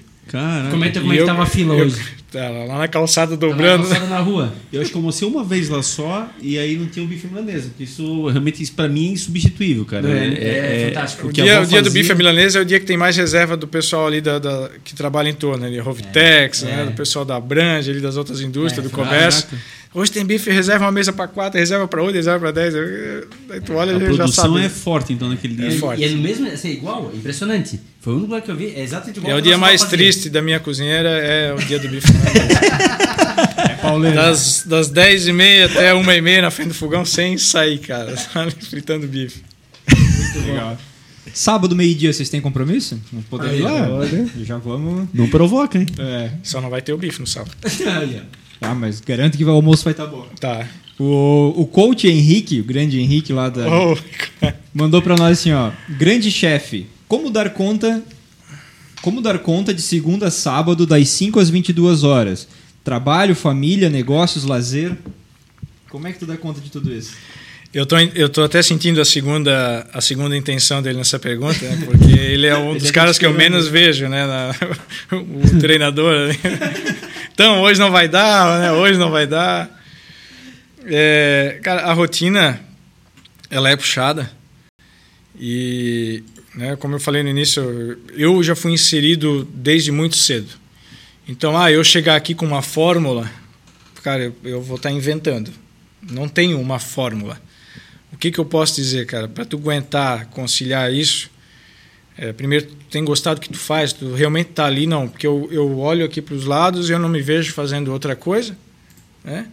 E são várias sociedades, né, dentro de um negócio só, é a tua sociedade com os teus funcionários, que tem que estar ali junto contigo, abraçando e tal, né? Tu, tu tendo os teus processos ali é, bem definidos, tal, o que cada um faz, é, né, para tu não estar tão sobrecarregado, né, apesar de que só o fato de tu estar cuidando do que está acontecendo já te sobrecarrega Sim. bastante. E né, hoje eu sou casado, já estou com a minha esposa há 15 anos, Que trabalha no restaurante é, também. que é fisioterapeuta por formação, mas que lá atrás já disse, ah, eu quero sair, não me vejo aqui dentro, não me vejo em outro lugar, senão te ajudando ali e tal. Então ela né, foi por conta própria ali para esse meio. É, também tem grandes é, dificuldades, né? Não é tudo que a gente consegue matar no peito, todo problema, O, todo o que, que ela faz em perrengue. específico? Ela faz hoje a parte de compras, Ah, então ok. ela, ela assumiu essa parte que meu pai fazia antigamente. a parte de compras, a toda a parte de, de pagamento ali de, de, boletos de manhã e tal, recebimento de mercadoria, né? O levantamento sempre do que precisa. Ao meio-dia ela está no caixa sempre. Então ela fica ali, né? Que o caixa é um lugar bem tumultuado, né? Todo mundo hoje quer a nota com, com CPF, aquela coisa e tal. Então ela ficou ninja naquela área ali. Nem eu consigo fazer é. o que ela faz e ali. Tu literalmente é na cozinha. Tá então, é, a minha, a minha a, a, minha rotina diária é isso aí. Eu chego né, de manhã cedo ali, vou na cozinha, eu já tenho a maioria dos pratos já definidos o que vai ser durante a semana, né? Eu tenho uma escala de cinco semanas. Então hoje a gente está na semana 1, um, eu já sei que a ah, segunda, terça, quarta, quinta vão ter essas carnes e esses acompanhamentos. Pode mudar alguma coisa por uma falta de mercadoria, né? Alguma coisa e tal, mas mais ou menos segue aquilo ali. É, a gente procura sempre ter tipo assim, ah, eu tenho né, o, tipo, o tipo de carne, eu tenho para aquela carne um ou dois tipos de acompanhamentos que casam com ela ali, né? Então, tô, por isso que eu já tenho isso bem pré-definido, porque não tem como chegar de manhã ali e dizer, ah, e aí, o que, que vamos fazer? Antigamente era, né? Quando eu comecei ali, né, que eu parei a faculdade, acabei a faculdade, né? Depois eu acabei terminando o bacharel. E aí em 2008, então eu, eu entrei de vez dentro da cozinha e chegava ali e cara, e hoje? Às vezes ficava lá 15 minutos, 20 minutos, um olhando para a cara do outro, o que, que nós vamos fazer? Mais ou menos a gente já sabia carne, mas os acompanhamentos, não. O arroz, o macarrão e o feijão, sim, que é o de todo dia, né? Uhum. Mas todo dia nós temos, hoje, né? Já aumentou a variedade, a gente tem é, 8, 10 pratos que mudam todo dia. Todo dia. Então, essas, hoje, terça-feira, teve isso. Semana que vem, na terça-feira, não vai ser a mesma coisa, vai ser diferente. Na outra terça também não vai ser. São então é uma semanas são, assim. desculpa, são quatro. Quatro semanas. É um mês praticamente. É, são quatro semanas. Então, se você almoça durante um mês lá, só na terça, tu não vai repetir nem a carne e nem esses acompanhamentos. Isso. Então, isso tudo faz parte, imagina, de um processo que né, tu tem que ir montando ali e tal, explicando para o teu funcionário como é que funciona, para te tirar uma sobrecarga, né? Uhum. Para tu poder estar tá daí olhando e cuidando de outras coisas. Mas é. tu basicamente é dentro da cozinha, tá Dentro da cozinha. E eu tô ali porque às vezes acontece, ah, um funcionário ficou doente, né? Hoje eu tenho uma cozinheira que está conosco ali há 23 anos. Uma vida. Então né? assim, quem substitui ela aí? Só eu. Então se ela precisa, né, 23 anos, é, a gente tem até orgulho de falar, ela pegou dois dias de atestado em 26 anos. É, ano passado ela fez o primeiro afastamento por causa de uma cirurgia no olho, então pensa, né, um funcionário de 22 anos de casa. Não se acha Quando ela se afasta, quem é que vai assumir aquele posto? É, ela, ela, e ela trabalha sozinha, ela não, não tem alguém do lado dela também fazendo. Ela ali sozinha fazendo o negócio dela e ela quer assim. Então, quando ela se afasta, sou eu quem tem que assumir. Então, eu tô ali meio que com uma carta coringa, né? Ela tem que jogar na cozinha, não deu, claro, eu jogo, mas às vezes lá na frente também precisa de uma ajuda, alguma coisa, aconteceu uma até minha esposa tem algum compromisso, não pode estar ali naquele dia, eu fico no caixa e tal. Mas no normal tu fica gerenciando a cozinha? Sim. Fica bem no papel de chefe mesmo? Sim, sim. Na... É, é, né, todo mais ou menos o que, o que vai acontecendo durante o dia, eu que vou tomando as decisões. Tá acabando isso, o que, que a gente faz? Que às vezes acontece, né? Ah, tá chegando ali pela uma hora da tarde, uma e quinze, tá esfriando o movimento, como é que a gente vai repondo, né? Porque, cara, buffet tem isso, né, cara? Uhum. O ponto-chave do buffet é de saber controlar para tu ter o um mínimo de desperdício, né? Então vai chegando aquele horário, né? Ver como começa o movimento, a gente já tem uma ideia de como vai terminar, mais ou uhum. menos. Né? É quase sempre é difícil fugir à regra. Então quando chega ali pela uma hora, uma e quinze, eu já vou, né? Pautando as coisas. Ó, isso aqui deixa. Tá. Algumas coisas elas, né? O pessoal que trabalha lá já sabe, mas principalmente as carnes que são grelhadas na hora, que nem o bife milanesa, tal. Uhum. Aí eu tô sempre procuro estar de olho para, né? Se acontecer também de faltar ou de sobrar demais, o culpado sou eu, né? Não preciso cair para cima de ninguém. Olha, o teu pai hoje não participa mais. Não. Ele está aposentado, então. Eles, um... eles tocam o. Onde lá eles começaram, em 91. Uh, eh, uns dois anos atrás, vai fazer agora três anos, esse ano faz três anos, a gente reformou tudo, eles reformaram, que era um bar, né? Acabou virando, depois que ele passou o restaurante para onde eu estou hoje, em 97, lá virou só uma lanchonete só salgados mesmo, aquela, aquela lanchonetezinha de, de, de passagem, assim, né? E aí tá, foi passando o tempo, foi ficando a estrutura feia tal, né? Foi se, ali é uma sala alugada, né? Aí, uns dois anos atrás, ali o, o proprietário ali do imóvel fez uma proposta de estar tá reformando e isso a gente queria continuar ali, né? Desde que entrasse daí com algo, né? Tudo repaginado e tal. E meu pai, né, Deus livre, se falasse para ele sair dali, né, 30 anos ali dentro, ele disse: Não, não, quero continuar aqui e tal, vamos, vamos pegar, vamos continuar. Então, daí a gente reformou tudo, né, tem que tocar mobília toda nova, e daí hoje lá então virou o Pita Café. Ah, Aí eu toco ali o Pita Restaurante e o meu pai e minha mãe, minha mãe foi lá, fez curso de boleira, fazer uns bolos caseiros, né? Minha mãe sempre muito também exigente com essas coisas, tem que ser, tem que ser artesanal, nada né, muito industrializado. Então eles tocam os dois juntos ali e eu estou no restaurante, que dá 150 metros de distância. Dizer, um são outro. dois pontos distintos? Dois pontos distintos, dá 150 metros de um para o outro. Entendi. E aí o café funciona que período? É de manhã, é à tarde? É, de manhã meu pai abre 5 e meia, às vezes 5 horas já está aberto, 3, 3 e meia, 4 horas ele já está indo para lá. E é a rotina dele, né? E é a rotina Há dele. Anos, ele é está sempre dele. lá de manhã cedo. É. Pode passar lá. E eu passei lá muitas vezes de manhã cedo, ele está sempre lá. É o primeiro ponto que vende pão com bolinho na cidade. É. Precisa de um pão com bolinho 5 e meia da manhã, lá vai ter. E muitas vezes tu via até os mesmos clientes lá todo dia. Sim. É. E é, daí eles estão ali, abrem então esse horário, 5 e meia, fecha ali, eu acho, 7 horas ele fecha. Um horário assim mais ou menos de padaria, né? Fecha ali pelas 7 horas, 7 e meia. E sábado ele vai até meio-dia só, né? Porque sábado depois do meio-dia a cidade é pequena, a cidade comércio todo fecha, mas, né? Mas que exemplo ainda, né? Olha, é. olha a rotina, é. né, cara? É, o cara que já tanto trabalhou, os teus pais, e ainda, querendo não, olha a rotina ainda, né? É, então tem... ali é gente de luta de verdade, é. né, cara? E a irmã tem o que veio aqui, é Sim, natural. A Taline, né? É. Uhum. é, a gente já foi ameaçado de, de, ser, de sermos processados pelo ter, por ter um monopólio, monopólio. gastronômico. Café, almoço, saudável, comida saudável. Mas muita gente só olha o sucesso, né? Agora olha a jornada, né? Quer dizer, quem é que quer trabalhar, né? A jornada é. de trabalho não é brincadeira. E, poxa, é admirável. Depois de tudo isso que eles já construíram, ainda continuar dentro dessa rotina é impressionante. É, é né, só finalizando ali a pergunta do, do Henrique, é, é isso, não existe uma receita pronta de bolo, né? Para tu dar conta de tudo. Tu tem que meter a cara é, excluindo que não, às vezes não é tão importante, só te toma tempo, e se adaptando, adaptando né, o que está à volta. Ter alguém parceiro, como eu tenho, né, minha esposa, é ele, eu sei que ele também tem, a esposa parceira, isso é importante. Ele tem um professor? O que, que ele é? Que é, ele, é, ele, ele tem o, o CrossFit lá nos Alpes. Ah, tá. Daí tu foge é, da aula. É, aí tem vezes que dá tempo. aquela sobrecarregada e o cross demanda bastante energia. Né? Aí, às vezes eu dou um, um zagar nele aí. Entendi. Complementando na resposta, o Davi Rossi, que também já passou aqui conosco, lá da Tamabela, ele perguntou se você toma algum calmante para se manter calmo no dia a dia. Tomo. Tomo calmante quando eu entro de manhã no escritório, olho para os boletos lá. aí eu sei que eu tenho que ficar bem calminho, né? Atender todo mundo bem, tratar os, o pessoal ali, todo mundo calmo, para dar tudo certo. É. Não, não, cara. É, é que assim, né? Na, na, ali na frente, o pessoal a gente tem que transparecer, tá tudo sob controle, né? Lá atrás está pegando fogo. Às vezes, né? É, hoje eu acho que mais pega, né? Para para todo empresário, pequeno empresário, principalmente como nós, que, que a gente está ali na frente, na, na linha de frente, né?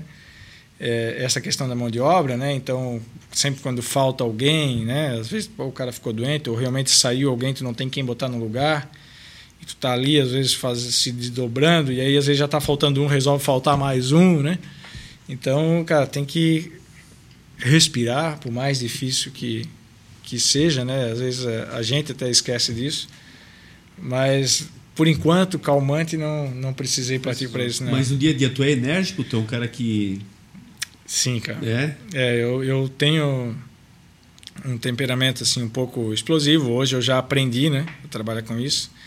Mas o meu pai passou a administração do restaurante para mim há, há 12 anos atrás. Quando a minha esposa estava grávida, ele disse: daqui para frente o barco é contigo. Eu estou aqui dando suporte, porque precisar. Então, durante um bom tempo, ele ficou na parte de compras, assando umas carnes lá, que ele gosta.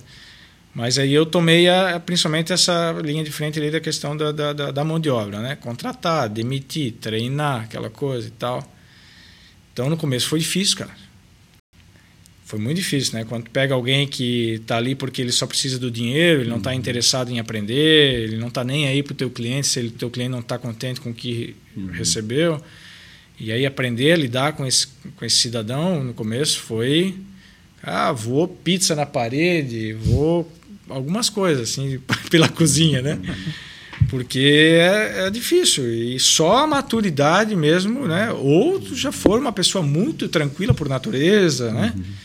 Mas eu não, não, não era assim. Então eu tive que aprender na marra, perdendo funcionário. Uhum. O cara sai dizendo: oh, aquele louco lá não dá para trabalhar, cara. O cara é doido, o cara. Né? Daqui a pouco vai meter a faca em alguém lá na cozinha.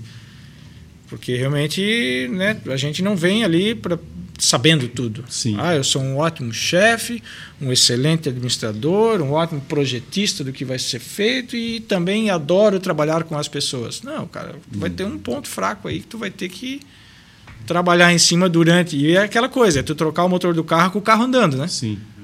É porque a gente não tem como, ah, eu vou parar, vou fechar e vou fazer curso. Uhum. Vou para fora, vou estudar, não sei o quê. Não, não dá mais. Uhum. O tempo para isso foi lá atrás. Então é tu ir fazendo aqueles reparos com, com o carro andando aí. Né? Verdade. Mas a mão de obra é uma reclamação geral, né? Principalmente do ramo alimentício. É, o nosso pai, como representante, atende muitas pizzarias, essa parte toda, e volta e meia a gente também dá uma força para ele. E eu percebo isso, assim, as conversas sempre giram em torno do mesmo assunto. É o Sim. garçom que faltou, é a pessoa da cozinha que não veio, que não deu justificativa, que realmente começou ontem e hoje já não veio mais. E de repente o movimento está chegando, a coisa está pegando, e você está em dois, três ali na cozinha, e o cara já está ficando meio maluco. Não é fácil. A rotina realmente ela é, É. é complexa, né? Ah, ah, eu sempre digo assim, todo o setor de transformação, né, que é quando você toda a área, né, pode ser indústria ou comércio, que é quando você pega vários itens para transformar aquilo em algo totalmente diferente, né? É, assim é com a gente lá, né? Tem lá uma gama de, de, de- de ingredientes ali para transformar num prato. Isso dá muito trabalho. E a exigência em cima disso é grande. Colocou isso na área da gastronomia, é dez vezes pior, porque, cara, eu, eu, Mazinho, se tu vai na, na loja comprar essa camisa, antes de vestir, tu vai chegar em casa, tu vai lavar, tu vai passar, tu vai botar o teu perfume nela ali, e aí tu vai vestir. Agora, quando tu vai lá no meu restaurante eu te entrego um prato, não, tu tem que confiar em mim que aquilo ali tá tudo certo, foi tudo feito da melhor maneira, Exato. né, dentro dos padrões de higiene. E, e se não for, É, é, feito que, imediato. E Eu que até na parte energética, que ninguém descontou raiva em cima daquilo ali, É. né? Que muita gente também acredita nisso e tal. Então, ele quer comer algo que foi preparado, né? Sim. Com, com carinho ali. Sim. Então, assim, tu encontrar pessoas e treinar elas para cozinhar é uma coisa. Agora, treinar elas para cozinhar com excelência ali, né? E entender, eh, eh, fazer elas entender realmente assiduarem naquilo ali, por mais que elas estão cheias de problema em casa, ou que acabaram de discutir com o colega ali do lado e não, né? não, não, não quer nem ver o cara, mas tem que trabalhar junto com ele. Então, esse é um desafio tremendo.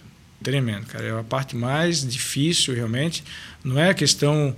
é, ah, é que não dá para trabalhar com pessoas. Não, dá para trabalhar. Mas fazer elas trabalhar juntas e. né, E quantas pessoas tu tens na cozinha hoje?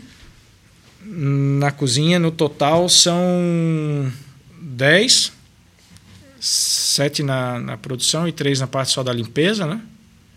Eu acho que são 10 na cozinha e 7 no atendimento. É uma equipe, né? É grande. É grande. É. E aí são mais três motoboys próprios que a gente tem, né? Porque o Luiz Alves não tem aplicativo de, de ah, iFood, né? Essas coisas, Uber Eats e tal, Isso não coisa que eu tem. ia perguntar. Não tem do aplicativo não ter ou ninguém adere? Como é que Não tem. Não tem. Não tem. Eles não, não tem cobertura lá. queria ter ido, né? É, porque tem, ah, tem ali ah, a cidade, eu acho que eu- uma época quando eu fui pesquisar, não sei se era com no mínimo 50 mil habitantes, 60 mil habitantes, tinha, tem ali um- uma necessidade que Luiz Alves não atende, né? E isso foi um, um desafio enorme na pandemia, né, cara? Porque todo mundo querendo em casa. Cara, eu, eu quase pirei na pandemia, assim, porque tu tava ali no WhatsApp. Imagina tu tá com 15 conversas, 18 conversas simultâneas de gente querendo coisa e perguntando, e tu respondendo, e volta um, vai outro, sobe conversa, desce conversa. E aí até foi onde eu, eu voltei a estudar. Comprei um curso na época, né? Época dos cursos online, né? De, de, o cara que ensinava, né? O cara tinha uma rede de pizzaria, ensinava realmente essa, essa parte de, de, de, de infraestrutura, digamos assim, eh, tecnológica para delivery, né? Ah, os, os aplicativos, ah, um aplicativo próprio, o outro fazer o site, ou isso, aquilo, aquele outro, né? Depois veio, pô, até o WhatsApp acabou criando, né? Eh, ferramentas para isso. Mas na época foi, cara, uma, uma bagunça, assim. E a sorte até que a gente já tinha já um tempo de casa, assim, fazendo entregas, tal, trabalhando com delivery, mas foi um, um, grande desafio foi se adaptar ali, né, na, na pandemia para esse tipo de serviço.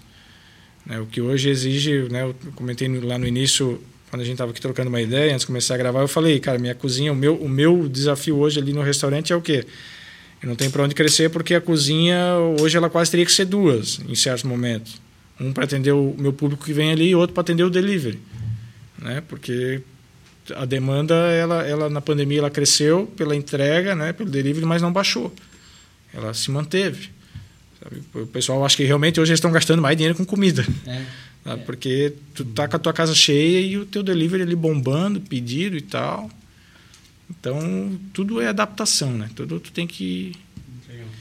E foram, acho, quatro ou cinco reformas na cozinha desde 2020, ali na pandemia, de, de reformas que eu digo assim, de não, tira isso para cá, bota para lá, não, agora não dá uhum. mais, para conseguir gerenciar essa logística ali, né? De, entre Esse pedidos. é importante, né? Meu, é muito importante. A gente entrevistou o cara que tem um hamburguerinho no Menal, faz uns dois anos, acho que na primeira temporada, e ele falou isso, assim, como ele ganhou produtividade só invertendo, botando uma sequência Sim. operacional, uma coisa que ele era cru, ele era um leigo que gostava de hambúrguer e foi montar uma hamburgueria. Então a primeira vez que ele montou, cara, tava totalmente fora de fluxo. E aí ele foi pegando o jeito. Como ele começou a preparar com a mesma equipe, ou até a equipe menor, eu acho. É, acho que a equipe menor ele Conseguiu falou. preparar mais só pela questão de fluxo e conseguir ser Sim. contínuo. Senão antes estava um em cima do outro e, e ia, voltava o lanche. Então, como é importante isso, né? É. Eu ainda não consegui deixar 100%, porque eu digo, não, não tem mais o que eu fazer. Né? Porque a, a parte física da cozinha não permite, né? ela, é, ela se tornou pequena. Então não tem, né? Só se eu empilhar uma bancada em cima da outra aí, porque não tem para onde ir. Comprei vários equipamentos, testei, não deu certo. Ah, tostadeira de pão, é não sei o que, tal, tudo para tentar agilizar. Mas alguns realmente traziam agilidade, mas o resultado final não era o que o meu cliente está acostumado. Sim. Não, meu cliente não quer isso aqui. Uhum. Ah, eu vou botar uma tostadeira ali, mas aquele cara que quer o pão mais sequinho, mais torradinho, não tem como eu, eu, eu fazer isso para ele. Então tira a torradeira e volta a chapa para a gente aquecer na chapa e tal. Então tudo é erro, tentativa e erro, né? Sim, Vai fazendo e tal até que. Legal. Só para a gente registrar as últimas perguntas aqui, para registrar todo mundo. Uh, o Anderson Meurer mandou uma pergunta engraçada, depois eu faço no, no, nos bastidores aqui pro, pro Xande. uh, aí tem uma do Thiago também, que eu, vou, que eu vou registrar na sequência, mas o Davi e a Taline perguntaram coisas parecidas. A Taline perguntou quais, os, quais as maiores dificuldades em gerir um negócio de alimentação e o Davi perguntou se ainda vale a pena investir no Brasil. Em, eh, perdão, empreender no Brasil. Aí, claro, né? Vai de uma, uma visão pessoal de cada um, né? Hoje a gente tem aí umas todo mundo tem, né? Todo mundo que quer tentar alguma coisa, a, é, é, a gente acaba tendo algumas interferências né, externas ali, não, não vem ao caso. Mas eu acho que uma vez eu vi um cara falando, né, que o Brasil ele é o país das oportunidades e já fazem 50 anos isso. É. Então sempre tem, claro, oportunidades. Ah, é fácil empreender no Brasil? Não é fácil tem que ter estômago, realmente, né? Porque quando você começa a enfrentar as coisas, pô, tudo é taxa, tudo é isso. Você quer abrir uma empresa, você tem que pagar 10 tipos de coisa antes de começar, né? A faturar. A faturar. E, e tanto tempo já tem gente batendo em cima disso e dizendo, olha, deixa o cara trabalhar, deixa trabalhar um mês, dois meses, aí vai lá, ó, precisa regularizar isso, precisa regularizar, tem mais 30 dias para isso, tem mais 60 dias para aquilo e tal. Então, né, se ele tem o básico ali, né, claro, da, da segurança para começar, deixa segurança. Então, assim, empreender, empreender não é fácil, mas é possível. Né? O cara, fácil hoje em dia, o que é fácil? Uhum. né? O cara quer coisa fácil aí. Aí não não não não, não tá no meu repertório saber o que, é. Se eu soubesse o que é fácil e dá dinheiro. Só o J Quest ganha dinheiro com coisa fácil. É né? isso, cantando, né? E como é que era a pergunta da, da Taline? A Taline as dificuldades? As dificuldades de empreender no ramo de alimentação. Cara, o ramo de alimentação, é, tanto para nós, né, que está ali fazendo o final, né, a finaleira, pegando os ingredientes e finalizando, tanto para o cara que também está lá cultivando, o agricultor, né, o cara que está lá no açougue, no frigorífico, acho que a, a grande dificuldade é tu estar tá lidando com produtos é, super mega é, Perecíveis. é, perecíveis e, e, às vezes até instáveis. Né? Porque, tipo, por exemplo, agora você pega as hortaliças, né? A gente está tendo essas trovoadas, né? essas tempestades, é, uma hora é calor, aí chove e tal. Cara, aquilo não vem como normalmente tu sempre recebe, né? Uma qualidade, ah, um tomate, uma hortaliça com aquela qualidade, mas tu quer levar para o teu cliente. Então, se tu vai comprar uma coisa que tu quer a mesma qualidade, tu vai pagar mais caro. Só que aí também tu não consegue já de momento passar aquele valor. Não é que nem no mercado que o cara pode todo dia trocar a etiqueta do preço. Uhum. Para nós ali não. Então assim a, a, dificuldade é o quê? É tu manter a qualidade, né? É, trabalhando com produtos que hoje eles estão bons, amanhã não estão mais. Né? Hoje eles têm um tu, tu, tu corta ali o, né, o, o, pezinho do alface hoje e amanhã ele já está começando a apodrecer. E assim é, são várias coisas. E né, a dificuldade, acho que muita gente tem, principalmente no início, é, que eu vejo assim muitas muitas pessoas quando começam nesse ramo assim, né, alguns nichos dentro desse ramo, o cara começa com tudo. Ele começa com um cardápio de todo tamanho, várias opções. O cara tem hambúrguer, tem sushi, tem nacho, tem não sei o tem quê, pizza. tem isso, tem pizza, pá, pá, pá, pá. Daqui a pouco, não, não, isso aqui eu vou tirar que não está vendendo bem. Isso aqui, não, isso aí também não está. Isso aí está sobrando, está me trazendo prejuízo e tal. Aí o cara que veio lá no início e tinha aquele negócio grande, aquele cardápio cheio de coisa ali, ele volta depois de um ano, dois, ué, o que aconteceu aqui? Cadê aquelas opções todas que tinha? Entendeu? Então eu acho que isso pega mal. É, então, cara, tu tem que começar pequeno ali, né? Poucas opções e dentro daquilo ali tu vai ampliando. Assim como os meus pais lá atrás começaram, uhum. por mais que tenha sido há 30 e tantos anos atrás, mas eu acho que hoje ainda é válido tu focar mais no negocinho ali e tal, uma quantidade X de prato, e depois tu vai adaptando, quando tu tens a tua equipe treinada, né? o pessoal engajado, do que tu já querer. Pode acontecer, mas aí tu vai ter que ter toda uma equipe de treinamento né? e tudo mais, e custa, né? Custa. Me lembrou muito o Pesadelo na Cozinha, que eu adorava assistir do Jacan, pena hum. que não teve mais uma nova temporada, onde ele ia exatamente aos restaurantes, bares, enfim, chamavam Sim. ele e ele dava uma geral tanto na parte de como trabalhar e na reforma, que é o que eles mais esperavam, mas eles tinham que culturar o jeito dele e tudo aquilo que ele fazia. E a primeira crítica era essa, quando ele pegava o cardápio, que ele começava a girar as páginas, ele dizia, isso aqui não tem sentido. Isso mas tudo é. aqui, quem faz de tudo não faz nada. Isso aqui não tem qualidade. Então tem lá mil opções e eles ele daí virava as páginas e precisava pedir quatro, cinco pratos. Essa era a primeira forma dele experimentar de coisas totalmente diferentes uma da outra. E aí ele já sentia que não tinha, não tinha. Era tudo um jogo de enganação. Sim. Que a pessoa não tinha como fazer aquilo de uma forma como deveria fazer, com tantas opções como tinha no cardápio. Como é que você vai deixar isso tudo lá? A espera para o cliente pedir, quer dizer, não tem quem aguente. Financeiramente uhum. vai se arrombar, não tem jeito. É, e hoje, enganar, né? e hoje em dia o pessoal é, é, acaba não tendo assim uma. Não, não vai atrás, às vezes, se informar e, querer, e ver as proporções dentro do restaurante. Ah, eu tenho uma, um salão de tantos metros quadrados ali, né, que vai atender X cadeiras. Quanto tem que ser o espaço da minha cozinha? Uhum. O cara não se atenta a isso. Aí o que, que ele faz? Ele vai lá no salão para atender 200 pessoas uhum. e a cozinha que e se vai um vem outro, os caras se esbarram crítica. dentro da cozinha. Isso aí. É? E o depósito? Quanto que eu preciso de espaço para armazenar a mercadoria? Tá, mas tu vai querer trabalhar com quantos pratos? Ah, tem 10 aqui. Acho que dá para 10 esse espaço, tá? Mas esses 10 pratos, às vezes, cada prato tem 50 é. ingredientes. Embalagem, que hoje ocupa um espaço enorme, é, é, embalagem. Né? E aí, se tu quer comprar num preço melhor, tu tem que comprar em quantidade, né? Então, as pessoas não se atentam a isso. Aí onde entra né, o pesadelo na cozinha, é. que o cara começa a querer produzir aquilo tudo que ele planejou isso. e chega lá no, no, no, meio do caminho e diz, cara, não dá. Uhum. E aí tem que andar pra, voltar para trás, né? É. Andar de ré. E ao meu ver, para o cliente isso não é legal. Porque quando eu vou a um estabelecimento que eu vejo que o cara está voltando, né? Uma coisa não dá certo. É, eu já digo, opa, e os caras estão meio atrapalhados, estão meio perdidos. Né? Não que isso vá acabar com, com né, a empresa, mas pode dar uma, uma, balançada ali, pode dar uma mexida. Agora, teve uma estratégia boa, a gente comentou nos bastidores até, que é daqueles lanches que eram com duração limitada, né? Sim. Foi uma ideia para ir testando e teve alguns que não dá para tirar do cardápio, tu comentou, né? Como assim? É. Não, não entendi. Ele foi lançando sabores, tipo, limitados. Então, só ah. nesse mês, sabor tal. Tipo, como tem chocolate no mercado, isso. sabor tal, edição limitada. Isso. Aí ele faz, fez isso? E aí o é. da Jéssica, por exemplo, é um desse limitado que ficou ilimitado.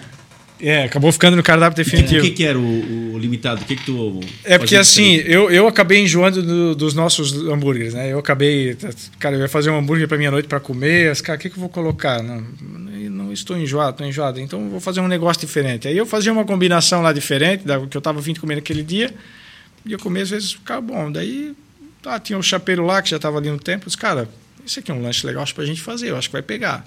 Fazer o seguinte, vamos fazer durante só um mês para ver como é que vai. Porque normalmente tem isso, né? Tu, tu lança um, um prato, faz uma foto bacana, cara, primeira semana bomba, todo mundo quer, e que delícia, isso, aquilo, o cara come uma, come duas. Na terceira já. É, ah, legal, é ótimo, mas já, já, já deu, né? A grande maioria. Então eu pensei, não, vou todo mês fazer um hambúrguer, cada um mês, dois meses que fosse. E quando eu senti que a galera enjoou, eu tiro e entro com outro. Para tu sempre estar trazendo. Mas dá um exemplo assim, Alexandre. O que, que seria, por exemplo, o que, que é o diferente? Dá esse que não saiu ali, o que já saiu agora. É, esse, esse que não saiu, por exemplo, uma vez tinha umas, umas mangas que estavam um pouco madura lá demais para botar no buffet, né? A gente botava né, na salada ali de rúcula, que tava manga, mas ela estava muito madura. E aí o meu chapeiro na época, eu acho que foi dele até que partiu a ideia de fazer um chutney, né? Uma uma geleia, né? Uma geleia de pimenta com dedo de moça. Porque a gente via muito de abacaxi, né? Abacaxi com dedo de moça. Tudo tinha abacaxi com dedo de moça. e Tal. Então faz esse negócio de manga com dedo de moça aí. Aí fez tal, daqui a pouco foi lá, botou mais negocinho dentro. Não, ainda está faltando negócio. Aí foi lá, botou ma- mais um ingredientezinho lá dentro, uma raspa de limão, né? Para não deixar o pessoal na expectativa. Botou lá uma raspa de limão, trouxe aquele cítrico, Mas então tinha o ouro, né? doce da manga, o cítrico do limão e o picante da pimenta dentro do mesmo lugar, deu chute nele. Aí um dia eu disse, cara, vou fazer um hambúrguer e vou botar esse negócio dentro. Aí fiz um hambúrguer lá, coloquei o chutney ali, né? Alface, tomate, hambúrguer, aquele chutney de manga, queijo, pau, comia. Disse, Cara, ficou bom. Ficou bom, mas precisa ainda de alguma coisa aí, precisa de alguma coisa. Aí, não sei como, disse, cara, vamos fritar uma cebola, fazer a cebola crisp, né? Ah, eu vi no mercado a cebola crisp. Mas eu comi aquele negócio, achei forte pra caramba, né? Cara, essas coisas vêm com conservante dentro, né? Vamos tentar fazer uma ali. Aí a gente foi lá, viu como é que faz, tal, dessalga, tal, tem que tirar o excesso de água da cebola. Vai, agora vamos colocar no lanche. Ah, tal, o chutney de manga, o hambúrguer, alface, tomate e a cebola crisp. Ah, quando eu comi aquele negócio, eu disse, caramba, é isso, cara. Fechou. agora fechou tudo. Sabe que a, a cebola ali, ela fica salgadinha, né? Então matou a do- o adocicado da manga, que ainda sobressaía um pouco, né? Por mais que tinha o cítrico do limão. Aí pronto. E agora? Vamos batizar como, cara? Que nome nós vamos dar para esse? Ah, isso, alguma coisa com manga, e não sei o quê. E faz enquete no Instagram, pessoal da ideia. nenhuma ideia colava bem. Aí eu disse, porra, a gente fez um negócio diferente com a manga, né, cara? A gente meio, meio que libertou a manga, né? Porque a manga até então era só o quê? Manga com rúcula, né? O pessoal comprava manga só enfiava no meio da rúcula lá. Mas, cara, a gente libertou a manga, né, cara? A manga virou um negócio que ninguém esperava. Aí me lembrei do filme Jungle Livre, não tem? Tem o filme Jungle Livre? Aí eu botei o Mango Livre. Aí o nome do hambúrguer ficou Mango Livre. Aí o X-Mango. Ah, cara, a gente colocou no cardápio e foi sucesso, cara. Sucesso a, ponto que eu digo assim, do cara chegar em casa, comer e ir lá escrever 10 linhas no Instagram, no WhatsApp. Cara, esse negócio é maravilhoso. Vocês não podem tirar, porque daí a galera já sabia que ele estava no cardápio, mas que logo ele ia sair, né? Porque eles já tinham pego a dinâmica do negócio. Aí, poxa, não tira esse negócio do cardápio, cara. Isso aqui é muito bom. É, o pessoal que, às vezes, ali em Luiz Alves, que, né, que até era de São Paulo, de outros lugares, cara, eu, eu já rodei por tudo, nunca comi um negócio desse, uma combinação dessa e tal. E ficou. E tá já uns dois anos, eu acho, no cardápio. E Agora tá definitivo, agora ele entrou no cardápio lá e não, não sai mais. Mas foi uma sacada para quê? Para sempre estar atraindo né? o cliente, de certa maneira. novo. Porque do mesmo jeito que eu enjoei do, do- dos hambúrgueres, al- alguém também enjoa e, né, e sempre tem que estar trazendo. Ô, Xandi, é, minha pergunta final, é, e depois mais pode continuar, mas uma dica para quem gosta de cozinhar, como eu, gosta de cozinhar em casa. O que que tu dá de dica quando... é, um problema que eu tenho, tu tava falando antes ali, que lá atrás tu, vocês chegavam no restaurante e tá, vou fazer essa carne, mas o que que eu vou botar de acompanhamento? Cara, o acompanhamento é sempre um problema. O que que tu dá de dica para acertar no acompanhamento com, com a carne? Seja o frango, seja Sim. porco, boi, enfim. É, tem, tem tem combinações, né? principalmente quando eu gosto muito de usar temperos, né? Temperos naturais, bastante é, a parte de ervas ali, manjericão, alecrim, tomilho, orégano, né? são, são ingredientes marcantes. Né? Tu colocou aquilo ali na comida, pá, todo mundo sabe que está ali. Né? E aí tu vai casar isso com uma carne. Né? Aí tudo vai do tempero que tu vai usar naquela carne. Se aquela carne vai ficar mais cítrica, se aquela carne ela, ela já traz assim uma como que eu vou dizer um, uma textura diferente, ah, um peixe, é, vai grelhar um peixe ali e tal, é, dificilmente vai colocar às vezes uma coisa muito como é que eu vou dizer muito rígida para comer junto com o peixe, porque o, o peixe ele já é né, suave, assim, quando tu vai cortar ele, tu vai mastigar, ele, ele já suaviza, né? Aí se tu pega um negócio muito rígido, agora não me vem nada na cabeça que eu posso te, te dar como exemplo, mas normalmente o que, que o cara bota para acompanhar com o peixe? Um risoto, uma um massinha, um purê, alguma coisa assim que a textura ela, ela se harmoniza, né? Porque quando vai harmonizar uma, um, né, pratos ali, uma, uma proteína com um carboidrato, entra várias questões. Entra a questão da textura, não só do sabor. Entra o sabor, é, o aroma, né? Ah, isso aqui tem essa erva nela, essa aqui tem erva, tem outra erva que às vezes tu, tu vai comer junto um manjericão com um alecrim, por exemplo, não vai ficar legal. Entendi. Pega uma carne de porco é, temperada com alecrim e vai fazer uma massa carregada de manjericão não vai ficar legal. Se for só a massa, fica legal. Uhum. Então, assim, a dica é, é, cuidar mais no tempero. A combinação não exige tanto o que tu vai usar. O que tem que cuidar realmente é do, da maneira como tu vai preparar aquilo ali, né? O molho que tu vai usar, o, o tempero ali, o que vai sobressair. Perfeito. No caso, né? É isso que tem que que tá assim, por exemplo, assim, a gente faz a, a língua, né, que é um dos carros-chefe lá no restaurante. A língua com molho amadeirado, né? Não é um molho madeira porque não vai vir madeira mas é um molho mais amadeirado. E a língua, no sábado, ela é o carro-chefe. Os caras vem gente ali para Luiz Alves no sábado de manhã, para primeiro para comprar cachaça e depois para ele comer a língua. E o que, que acompanha bem a língua? Né? Uma coisa que tenha a textura parecida com ela, uma coisa mais né, macia. Purê de batata, purê de aipim, ou aipim em si. Né? Se tu pegar a batata inteira e botar no prato e jogar a língua em cima, não vai ficar legal o molho vai escorrer por cima da batata e vai sair fora, né? Uhum. Tu não vai conseguir harmonizar bem dentro do teu prato aquilo ali. Agora, se tu bota um purê ou que seja o arroz, um risoto, e joga a língua com aquele molho ali em cima, aquilo fecha, aquela língua ela cobre aquilo ali, né? Só de imaginar tu já vê que não, realmente vai combinar. E assim é tudo, mas é um, em termos de, de, combinação, o que mais manda é isso aí, é o tempero, que tu vai usar em cada um deles. O Chilenzo vai testando lá, convidando nós, a gente isso. vai provando e vai dizendo se está no caminho. Cara, é, é, tentativa e erro, é a técnica primitiva na cozinha e sempre vai ser. Né? É. Eu te falar, eles foram jantar lá em casa um dia, o Edmar e a, e a Jéssica, e aí eu fiz do, duas massas, com molhos diferentes. Mas aí eu já tava tomando vinho que eu ia usar no molho, antes de eles chegarem lá em casa. E aí, detalhe, né? Pra fazer dois pratos, eu fiquei do meio-dia às sete da noite preparando tudo, picando as coisas. Na hora eu fui fazer com molho branco, aí eu fui, vou botar um vinho aqui pra dar um tchan. Botei vinho tinto no molho. Lembra do macarrão roxo? Talhou o molho na hora, de certo, né? Mas enfim, comeram, foi aquele ficou que tinha. Ficou bom, ficou bom, ficou bom. amigo é foda, amigo tem que concordar, né? E, vinho tinto ainda. Fosse branco, pelo menos. Já tinha tomado algum. Mas tu aprendeu. Aprendi ali. Aprendeu, cara. Então, se um dia tu for na casa de alguém, tu vê o cara lá virando a taça de vinho, não, não, não. Então é isso aí, experiência. Eu teria uma, algumas perguntinhas. Já sei que nosso tempo já está estourando, mas é importante a tua presença e eu queria te explorar ainda um pouquinho mais em algumas Sim. situações.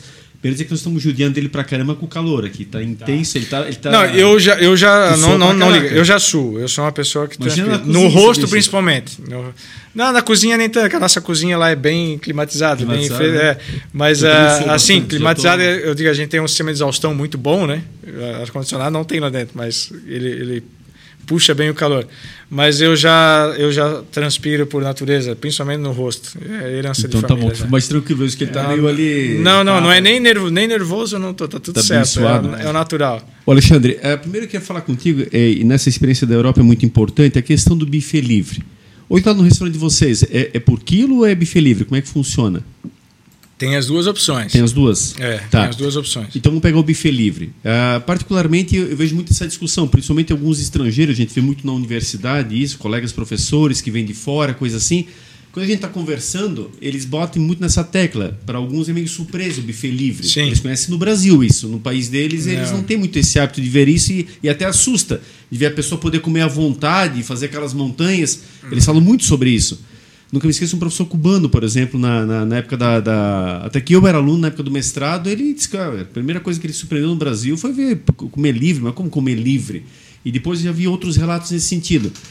Como é que tu avalia isso? Você que teve essa experiência na Europa, visse lá alguma coisa nesse sentido? Na França, por exemplo, tem buffet livre? Porque o pessoal realmente tem muito essa, essa questão de. É buffet livre ou não é? é, é essa questão Se tu cultural. diz que mesmo. não, o cara já vira as costas e vai embora. já. Isso, exatamente, né? É. É, E aí, como é a tua opinião sobre isso aí? Como é que você. E na Europa, você viu alguma coisa nesse sentido? Não. Na Europa, eu, eu fora a França, eu tive mais, em mais é, quatro ou cinco países lá. Nunca vi nem buffet. Muito menos livre. Tem o buffet de café da manhã nos hotéis, aí sim. Mas almoço com buffet, Ou não. seja, não tem nem por quilo. Essa história, buffet não eu tem. não vi. Aham, mas é mais Se um que- existe, provavelmente um brasileiro foi lá e montou. Aham. Mas ah, não, cara, nunca presenciei. Até, inclusive, nessa última vez que a gente foi agora em 2019, nós rodamos lá em 11 dias por tudo lá e, cara, Não tem. zero. Zero, assim, ah, ali, ó. É, é realmente uma discussão muito antiga isso lá em casa. Meu pai, na época que já estava ali ainda, ah, né, na época que ele ainda estava cuidando das contas, ele dizia: Isso não é vantagem, não sei o quê, mas claro, o, o dono do estabelecimento, ele não é que ele fica cabreiro, ele coça a cabeça assim, né? Quando o cara tá na metade do buffet e já não cabe mais nada no prato, né? Já E dá- ainda, e ainda tem as carnes no final, né? Já dá vontade de dar uns 15 pila pra ele não concorrer. Olha, né? Aí, é, aí, né, sempre, aí o cara quando vê aquilo, o cara fica meio em depressão, né? Você, putz, cara, lá se foi o lucro e mais um pouco ainda, né? É, mas é uma, é uma cultura. E eu digo assim, hoje, né, como a gente está aí há 32 anos, né, claro, lá no início foi o, o surtido, né? Mas vamos dizer ali, há, há há 30 anos nesse sistema de buffet livre, hoje eu querer tirar isso do meu cliente, aí é como eu falei lá, de voltar para trás. Aí, que está é, de óbito, talvez, né? é, não vai cair bem. Aí eu, eu acho que é uma roleta russa, porque o cara pode achar ruim e continuar vindo, ou também tu pode perder aí uma. Ô, Alexandre, uma e linka com o desperdício. Como é que está isso hoje em dia? Como é que está essa questão? Não, o pessoal, nessa, nessa questão assim, a- a- as pessoas hoje elas estão um pouco mais atentas para isso. né? na época até a gente colocava lá, desperdício cobrado à parte, por mais que dificilmente a gente tenha feito isso alguma vez. É, às vezes quando tu vê que a pessoa faz mesmo por falta de educação, né? E ela vem ali, daí tu até diz numa boa, ó, porque tu sabe que a pessoa está vindo ali e ela vai continuar vindo. Aí tu diz, ó, só dá uma cuidado ali no desperdício, porque né, a gente tem essa regrinha, então depois eu vou ter que ir pesar esse desperdício. Aí tu vê que o cara continua e continua e continua, aí tu, tu pega e diz, não, eu vou lá mesmo, porque se ele não quiser mais vir aqui, é um favor. Né? Mas é raro isso. As pessoas elas estão um pouco mais atentas e, e claro que às vezes acontece, acontece até comigo, de tu fazer um prato ali e às vezes né, o cara começou a comer, cara, não, não sei nem porque eu fiz isso, nem estava com fome. Mas a, a gente tem assim bem pouca dor de cabeça, nem dor de cabeça nem tem na verdade. É, são poucos casos. E, e com essa questão, de, ainda linkando junto nessa pergunta, com as pessoas preocupadas um pouco com a questão da saúde, tu vê que hoje está muito mais em voga isso. Estão comendo menos no buffet livre, tu percebes isso do que há um tempo atrás ou é a mesma Sim. coisa? Sim, bastante. Hoje as pessoas fazem, vão muito na opção de, de por peso, né? E as pessoas até vão assim também pelo buffet livre, mas hoje é, é, o prato em si está mais variado, né? Antigamente o cara chegava ali e queria comer carne, carne, não, queria comer carne, carne. Aí o cara foi percebendo, cara, que o cara come carne legal, ele está aproveitando o, o 30 pila que ele paga lá, mas depois ele fica É, estufadaço estufado, ali, né? Passa mal. Então o cara diz, não, vou comer aqui uma saladinha de boa, um feijãozinho ali, um arrozinho, um pedacinho de carne. Então, assim, né? Ah, como é que eu, eu sei o valor que eu preciso cobrar no buffet livre? Cara, por uma média. Tem que fazer uma média. Eu sei que o cara vai vir ali, vai fazer uma montanha e, e, ah, botou na balança, deu um quilo e meio, vamos dizer. O cara come pra caramba e deu um quilo e meio de comida, e ele come tudo. Cara, eu sei o quanto me custa a média Sim. o quilo da, né, da, da comida. Claro. Somando tudo o que a gente faz ali, né? Por isso que eu disse, cálculo é o que a gente mais tem que fazer nesse ramo. Então eu sei que ali o 30 reais dele vai matar ali.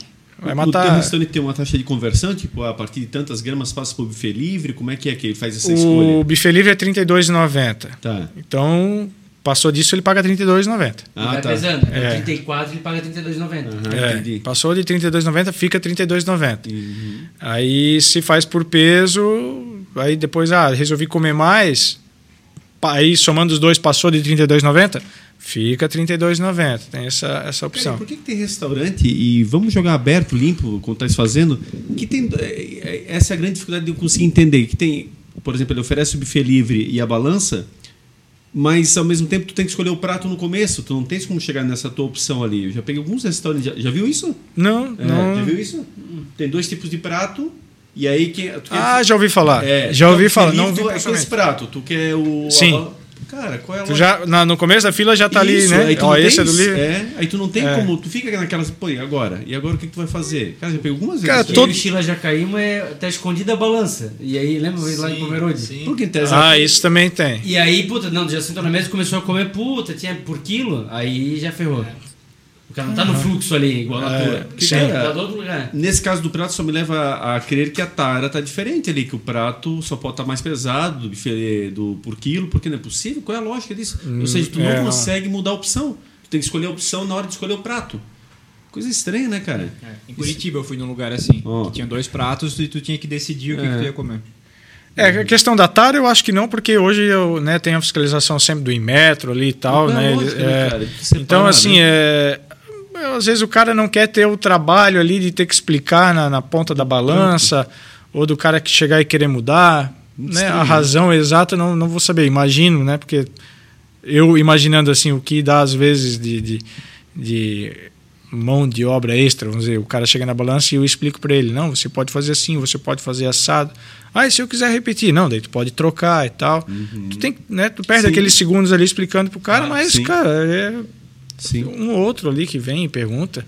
Outros, outros já chegam e perguntam: tem livre? Tem. Nem quer saber. Às vezes o cara faz um pratinho lá que se botar na balança daria 15 reais. Uhum. E ele paga livre. Uhum. Entendeu? Então, essa é a média que eu disse que a gente tem que Sim. observar durante o, o meu movimento. Sim. E, e eu, e eu sei isso, que tem um cara que comeu lá, que se botasse na balança ia passar de 100, mas tem muitos que vão ali e comem às vezes para 20 e poucos e tal. Não, não, não, deixa livre. Se eu quiser repetir, eu não preciso voltar aqui. Né? Então, aí, aí um mata o outro e no fim das contas tem que fechar, né? No Perfeito. fim do mês tem que fechar as contas. Uma outra questão curiosa, você falou ali até do enjoar o hambúrguer e tal, inventar novos sabores. Como é que é comer a mesma comida sempre? Porque vocês não vão em outros restaurantes almoçar, a gente tem essas opções. Vocês estão sempre ali, basicamente, dentro dessa mesma. Como é que é para a família? Analisa o contexto geral. Como é que vocês encaram isso no dia a dia? Como é que funciona isso na prática? Ah, como a gente tem sempre muitas opções, né?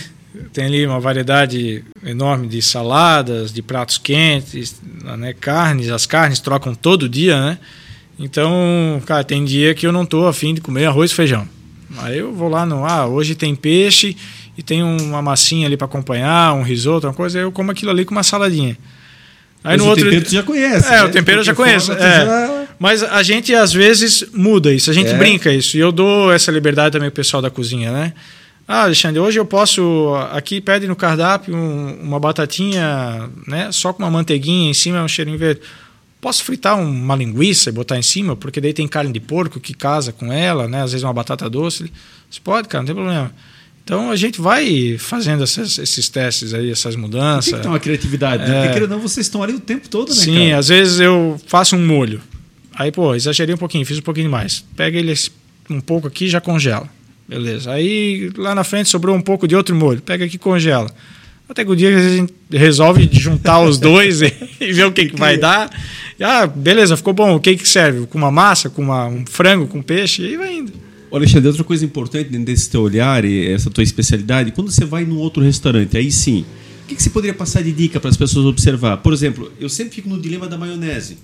Como é que, pô, eu como, não como? Minha esposa meio que pega no pé ali, diz, olha, cuida da maionese e tal, que a gente não sabe o que, que tem ali dentro. Então, Enfim, dicas nesse sentido. O que, que você olha? Por exemplo, quando você vai comer com a tua família, você vai a um restaurante, quais são as dicas principais? Assim, claro, nada muito especialista que deixa mais Não, área, não, mas no é. geralzão, assim, o que, que as pessoas têm que ficar atentas?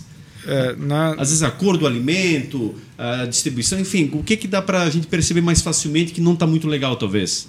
É, é aquilo que, que quem tem por hábito, ele vai sempre buscar isso em outros lugares, que é da higiene. Né? Uhum. Então, quando tu entra num lugar, tu já olha, né, já desde o hall de entrada, como é que é o cuidado, né, da, da, da apresentação dos garçons e tal, porque isso não é uma regra exata, mas isso vai sim te trazer já uma noção do que está atrás da parede da cozinha ali Uhum. né?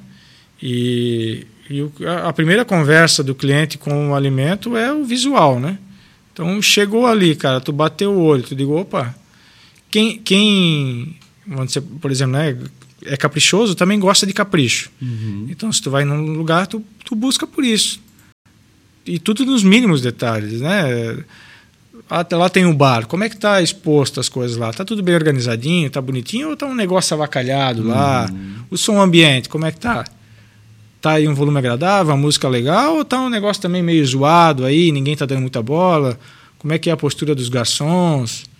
É, tudo, acho que tudo é um- uma junção, né? São vários O detalhes. será que impacta um pouco nisso? Importantíssimo, É. né? Importantíssimo, Às claro, é né? terrível, né, cara? O ambiente meio É. interessante, mas tu vai no banheiro é... Empecilhos acontecem, né? Às vezes vai uma pessoa lá, Sim, não, mas o A- próprio estilo, às é. vezes, é uma desgraceira Tu- total. sim, sim. Tu vai lá, um ambiente escuro, aquele É. negócio, tu não consegue nem É. ver se o piso tá sujo está limpo. Aí o cara mete um piso já que para não aparecer a sujeira, porque ele não é muito afim de limpar o banheiro. É. É, não, não, bota um piso que não aparece a quebrada, sujeira. Cara, coisa quebrada no É. banheiro ali, então eu fico meio assim, eu penso sobre isso, sabe?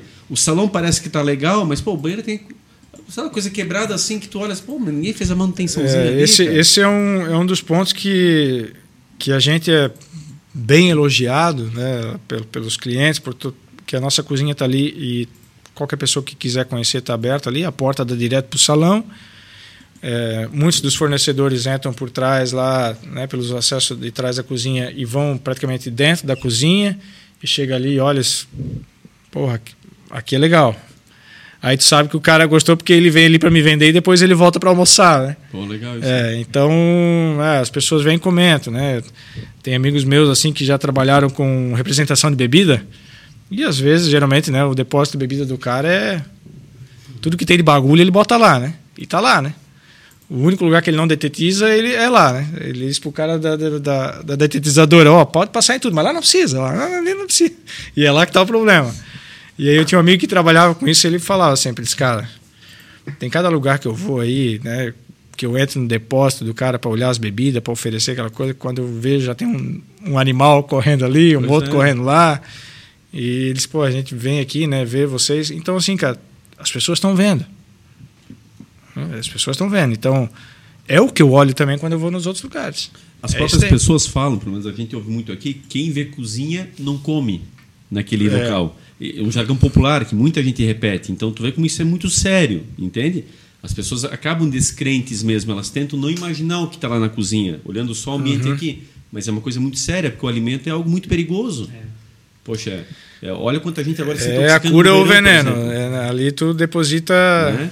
é, o, né, o, o que tu quiser ali. Né? Ele- O Alexandre, para fechar, nó- nós que somos um podcast de empreendedorismo, que dicas tu dá nesse sentido? Porque muita gente está nos assistindo nesse momento, está pensando em abrir um negócio na área da gastronomia, ou já tem o seu pequeno negócio, mas está começando agora, está com pouca experiência. Que dicas poderias passar diante de tudo que tu já passaste? Enfim, o que, que teria que ficar mais atento? O que, que seria importante para a gente fechar com chave de ouro assim mesmo? Porque Sim. muita gente vem com essas questões, né? E o dia a dia é muito relativo. Desde o lanche, ao cachorro-quente, ao, ao vendedor ambulante, o cara que está com a topique, enfim, o mesmo que está com o restaurante. Eu sei que são segmentos um pouquinho diferentes, mas no geralzão, o que, que dá para auxiliar essas pessoas? É, eu acredito que né, o primeiro de tudo, não só nessa área, mas em quase praticamente todas, é o autoconhecimento. Você tem que ter uma noção básica do que tu vai fazer. Ah, os meus pais começaram lá atrás de que maneira? É, eles não sabiam nada. Um era costureiro, o outro né, veio da roça, os dois ali. É, mas eles tiveram uma base que já veio de casa, questão de, de, de, de higiene, questão de, de cuidados é, básicos com dinheiro, né? Porque uhum. isso também é uma, uma coisa que às vezes a pessoa ela tem uma grana ali para começar um negócio, mas ela não sabe gastar, ela não sabe, não, aqui vale a pena investir numa cadeira um pouco melhor, mais confortável, então eu vou comprar uma mesa mais baratinha, mas eu vou caprichar na cadeira. Porque a mesa, ok, é para apoiar o negócio aqui, mas a cadeira o cliente vai sentar aqui, quer ficar uma hora, então aqui. Então, eu acho que é, é, né, o autoconhecimento, a gerência do recurso, né, seja o recurso financeiro ou depois o que tu vai ter ali para usar, o teu ingrediente. Então, tu também fazer um, uma análise né, de que maneira que tu vai servir aquilo ali, o quanto tu vai usar. Por exemplo, eu já fui em restaurantes que o cara está no começo, ele quer servir aquele negócio enorme. Uhum. O valor ali do negócio para duas pessoas, tá? mas vem ali comida para quatro. Uhum. E aí aquilo ali, cara, é dinheiro que tu tá jogando fora. Porque às vezes o cara pede para levar para casa, às vezes ele nem leva, e não faz sentido tu torrar aquele, aquele monte de negócio ali no, no, no prato que ele não vai comer. Ele chamar atenção, ele propõe. É, entendeu? Né? É, uhum. Quer ganhar pela quantidade e não pela qualidade. Uhum. Quer chamar atenção de alguma maneira. Uhum. Né? Quando a gente sabe que nesse ramo que tu tem que é, se diferenciar é no sabor, é tu procurar botar a tua marca. E aí tu tem que também ter um pouco de bom gosto uhum. negócio, né? Porque é, infelizmente, às vezes tem pessoas que gostam de cozinhar, cozinham bem tal, dois, três pratos. Mas quando é para fazer um, um, um, cardápio um pouco mais complexo, aí o cara se perde, o, o cardápio não conversa em si. Uhum. Sabe? Aí ele tem uma entrada lá, um prato principal que não, não consegue uhum. casar uma coisa com a outra. Então, isso tudo parte do primeiro ponto que eu falei do autoconhecimento, de procurar estudar um pouquinho o que, que tu vai servir. Não é aquela coisa assim, ah, pô, o cara montou uma pizzaria lá, tá dando dinheiro, ó, tá cheio, vou montar uma também. Cara, isso tem muito, tem muito. Vai dar com os burros d'água. Isso porque tu não sabe o que, que o cara precisou fazer, o, a, a quantidade de recursos que ele tinha para começar, como é que foi o começo, tudo mais. Então, infelizmente, isso hoje no, no, no, mundo do comércio, não só de restaurante, mas do comércio em geral, tem muito disso. O cara vê o coleguinha do outro lado da rua com a casa cheia, não, vou montar uma desse lado aqui que vai encher também. E não é por aí. Entendeu? Então, é, autoconhecimento, estudo de, de, né, de, de caso, porque às vezes tu não pode ir na pilha, a pior coisa que tem é tu ir na pilha de amigos e parente. Cara, monta um negócio desse para ti, né? Tu assa a carne bem pra caramba, vai lá e monta uma churrascaria, cara. Né? É, se eu fosse às vezes na pilha, às vezes até dos, dos, próprios clientes, né? Quando começou ali a febre do sushi, meu, por que, que tu não faz sushi? Por que, que tu não faz isso? Por que, que não faz aquilo? Não faz aquele outro? Não, cara, eu tenho que focar aqui no negócio, não tem, né, entra toda uma parte. Por quê? Porque não é só eu lá comprar o arroz, a alga, enrolar com o negócio dentro e servir. Sim. Não.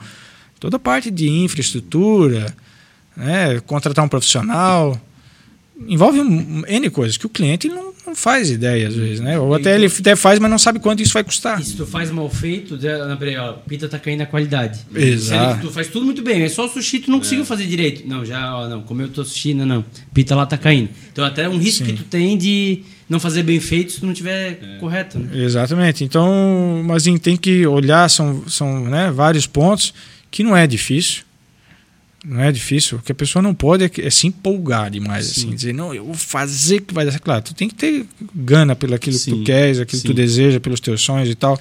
Mas antes, analisa bem, conversa com as pessoas, né? vai nos pontos, oh, aqui falta. Aqui não. Né? Eu, eu fui tempos atrás aqui no, na, na, na Vila Topava, uhum. eu nunca mais tinha entrado ali, cara. Uns 15, 20 anos que eu não ia mais ali. E aí eu fui lá na Iote. Uhum. Aí eu fui indo, até a dica talvez para alguém, não sei. Aí eu fui indo, cara, como cresceu isso, né? No caminho de ida para IOTA. Empresa, empresa, empresa, empresa, empresa. Aí na volta, quando eu fiz o caminho inverso, eu fui procurando restaurante, né? Aí, cara, vi que parece que é uma. Não sei hoje, isso já está fazendo quase dois anos, né? Quando eu fui lá. Uma oportunidade. É, parece que, opa, acho que poderia dar certo dentro do meu nicho, sim, que eu sim, trabalho com buffet sim, executivo, para atender esse público empresarial, entendeu? O cara vai montar talvez um, um sushi lá, ou uma hamburgueria, não vai dar certo. Mas dentro do que eu, o que eu conheço, eu acho que daria muito certo. Se ninguém montou, acho que seria uma boa. Mas por quê? Porque eu já trago uma experiência de olhar, observar e dizer, cara, aqui dá. Agora você vai, às vezes, ali para a Rua 7, onde já tem um outro, Exato. ou para Alamedo, para não sei onde, para o Garcia, não, tem uhum. mais como. Aí o cara vai lá e monta, porque às vezes ele acha um aluguel mais barato, uhum. ou, por, ou porque é um imóvel próprio, eu não sei, mas, cara, não, não, funciona. ponto. É. Mas eu até ia perguntar sobre isso. Nunca pensou em expandir filiais em outros lugares? Eu Já... Que é uma loucura aí o dia a dia, mas. a gente já já recebeu propostas assim de amigos que até tinham salas em outras cidades para alugar, Massaranduba, Blumenau. Pô, vai lá, monta, cara, eu te dou aí seis meses de carência.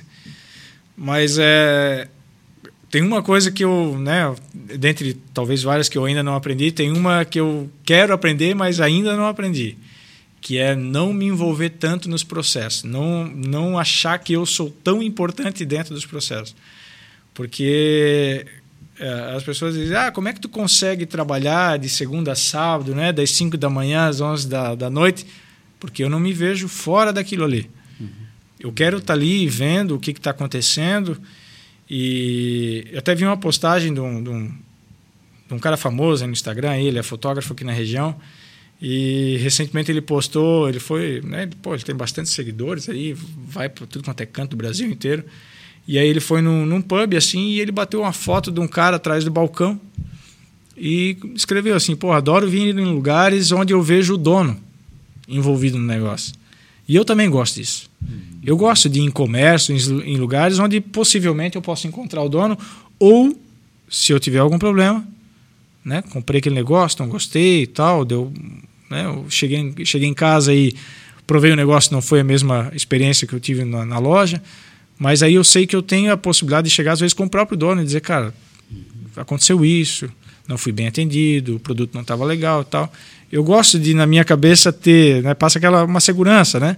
Tô lá, vou lá dar o meu dinheiro lá pro cara lá, por uma coisa que se der problema, eu tenho como chegar direto lá, né, e conversar com o cara.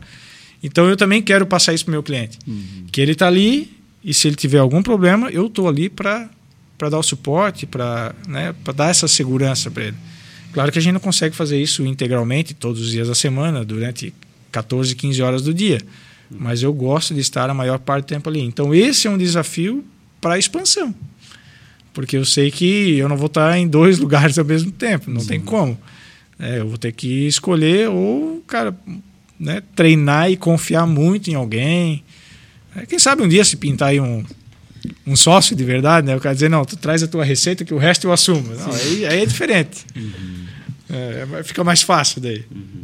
Mas é muito legal, cara. Muito mas legal. já passou pela cabeça, assim, já... Eu, eu acho que a, o teu, a, a, querendo, mas o teu envelhecimento daqui a pouquinho vai te trazer talvez alguma situação Sim. mais, entendeu? Porque hoje tu ainda tens muita energia no, no, no, contexto ali.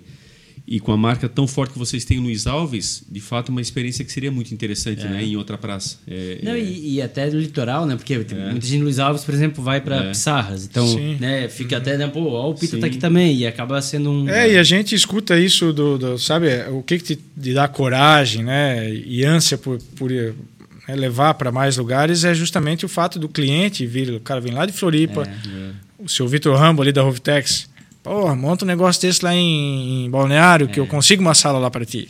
Queres o quê? Um ano de carência? Ele falou assim, não, não, seu Vitor, não é só isso. Então tira mais uns 15 funcionários lá da Rovitex e manda para mim.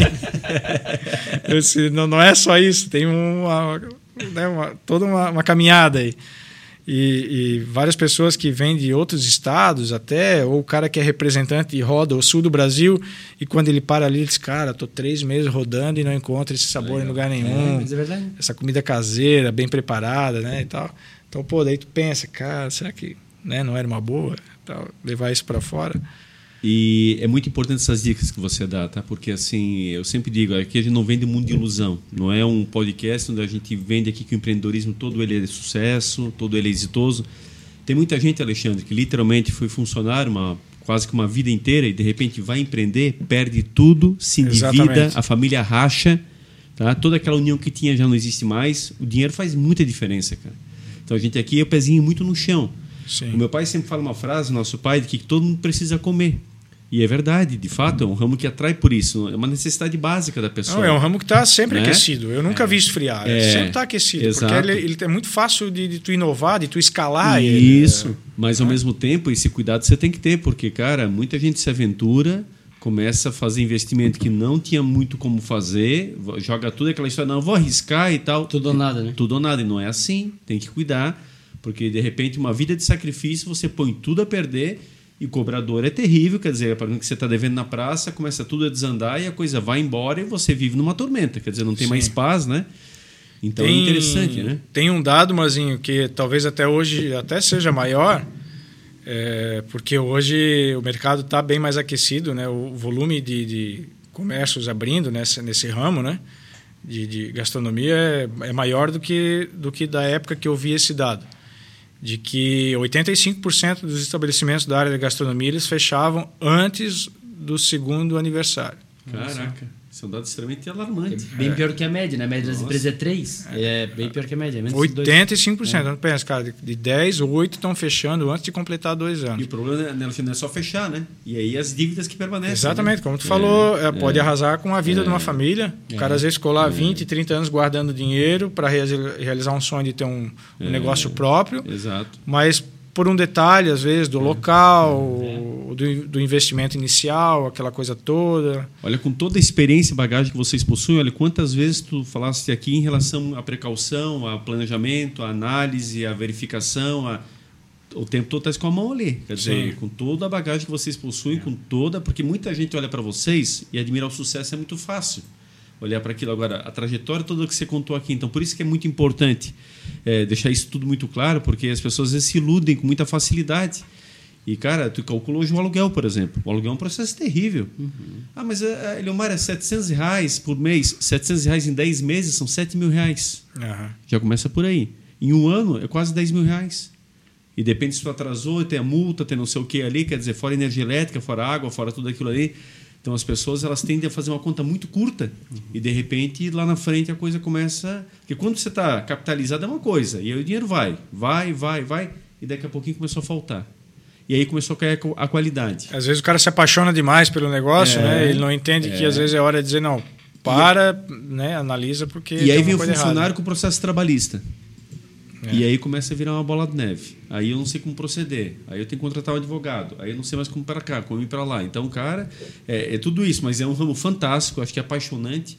E Edinho, o- a presença do Alexandre é um privilégio aqui para nós. O- ele já falava como estava difícil de trazer para cá realmente. Você era um cara Pois é, tava- o, Edinho convidou, acho, lá no começo, né? Foi, foi, Ali, bem no a- começo. A, minha mãe, a minha mãe, a minha irmã veio aqui, eu acho que no quarto ou quinto. É, foi na primeira temporada, bem no comecinho. É, né? eu os caras, sábado de manhã, restaurante. Não tem como, cara. Eu tenho vários amigos que resolveram casar no sábado durante o dia. Eu disse, cara, vai me desculpar, mas. eu- E o pessoal de Luiz Alves pede, porque a gente trouxe muita gente de Luiz Alves, o pessoal de Luiz Alves ouve muito o podcast, e eles falam, pô, tem que levar o Alexandre, tem que levar o Alexandre. Então, assim, era uma coisa que o pessoal comentava conosco. Pô, legal, legal. É, é, é, principalmente por isso, porque eu acho que você venceu a barreira do tempo, né? Começou pelo seu pai, óbvio. Virou esse até monopólio que tu brincou, né? Tua irmã também com sucesso na comida natural, teu pai ali no, no Pita Café. E, de fato, assim, o seu Vitor, é um mentor que eu tenho aí, vivo com ele para cima e para baixo, ele fala isso aos quatro cantos. Que você estudou na França, ele sempre fala, quando a gente leva um cliente lá, não, que o chefe é francês, estudou na França. Porque o pessoal gosta da comida, porque ela é caseira, mas ao mesmo tempo ela tem uma pitada diferente. Ela não é um caseiro de caseiro mesmo, totalmente, mas também não é industrializado. Então, é um equilíbrio muito interessante. E o restaurante sempre cheio, né? Aquilo que tu comentou antes. Então, isso chama atenção. Porque, principalmente aqui em Blumenau, acontece muito de modismos, né? Pô, abre um restaurante, Sim. seis meses primeiro, cheio. Bomba. Depois não tem mais ninguém. Então, assim, é muito esses altos e baixos. E você venceu essa barreira do tempo. E é um case de sucesso para outras pessoas de Luiz Alves, né? Que empreendem nas mais variadas áreas. E, sem dúvida nenhuma, assim, ter você conosco, podendo compartilhar a história, os bastidores e principalmente as dificuldades, como o Mazinho falou, porque quando o cara tá apaixonado na ideia, Sim. o cara ele, ele fica um pouco cego também. Ele fala, não, vai dar certo, eu vou acreditar, eu vou fazer. E você consegue, mesmo apaixonado, porque é evidente que você é apaixonado, você consegue ter o pezinho no chão de saber que né, não adianta ter o cardápio com 200 pratos, não adianta expandir para 10 cidades e perder o, o senso de dono que tem hoje no teu, no teu estabelecimento. Então, é um grande case para quem nos segue. Eu acho que fica aí é, é, essa verdadeira aula. E, de fato, Alexandre, assim, é parabenizar, cara. Parabenizar mesmo Obrigado. pela história, cara, por tudo que conquistou. E eu não tenho certeza absoluta, assim, que se tiver um pouquinho de espaço para aumentar a cozinha, um pouquinho de espaço, cara, vai ser mais sucesso ainda. Porque, de fato, a comida é muito boa mesmo. E, e o preço é justo, tudo certo. Então, você não tem motivos, você não encontra motivos nas pessoas dizerem, não, puta, no pita não vou. No- Você não encontra. Né? E, e tem disso, assim, você. Pensa, não, eu gosto de mais de tal lugar porque é tal tempero. Cara, o pita é Comida unânime. é gosto, cada um tem o seu. Muito né? legal, cara. Muito legal mesmo. Então, parabéns por esse trabalho. É isso, Sheila. É isso aí. Eu, se eu, se eu sentar aqui para contar histórias no Peter Restaurante, vai mais duas horas Mas de geralmente programa. no período noturno daí. É, no noturno. Já almocei muito lá, mas o meu negócio era depois das seis da tarde. E memórias, assim, né? Tava aqui nos bastidores, a gente falou, a crisma da minha mãe foi, o almoço foi lá, tem umas fotos lá. Meu padrinho, João Paulo, mandar um abraço para ele, trabalhou lá na primeira unidade do Pita. nos Foi o anos primeiro 90. funcionário? Aí, Olha o só. primeiro, Primeiro funcionário. funcionário. É, eu mandei pra ele a foto, printei aqui a tela nossa, ele falou: Isso aí eu carreguei no colo. e mandou um abraço também, enfim.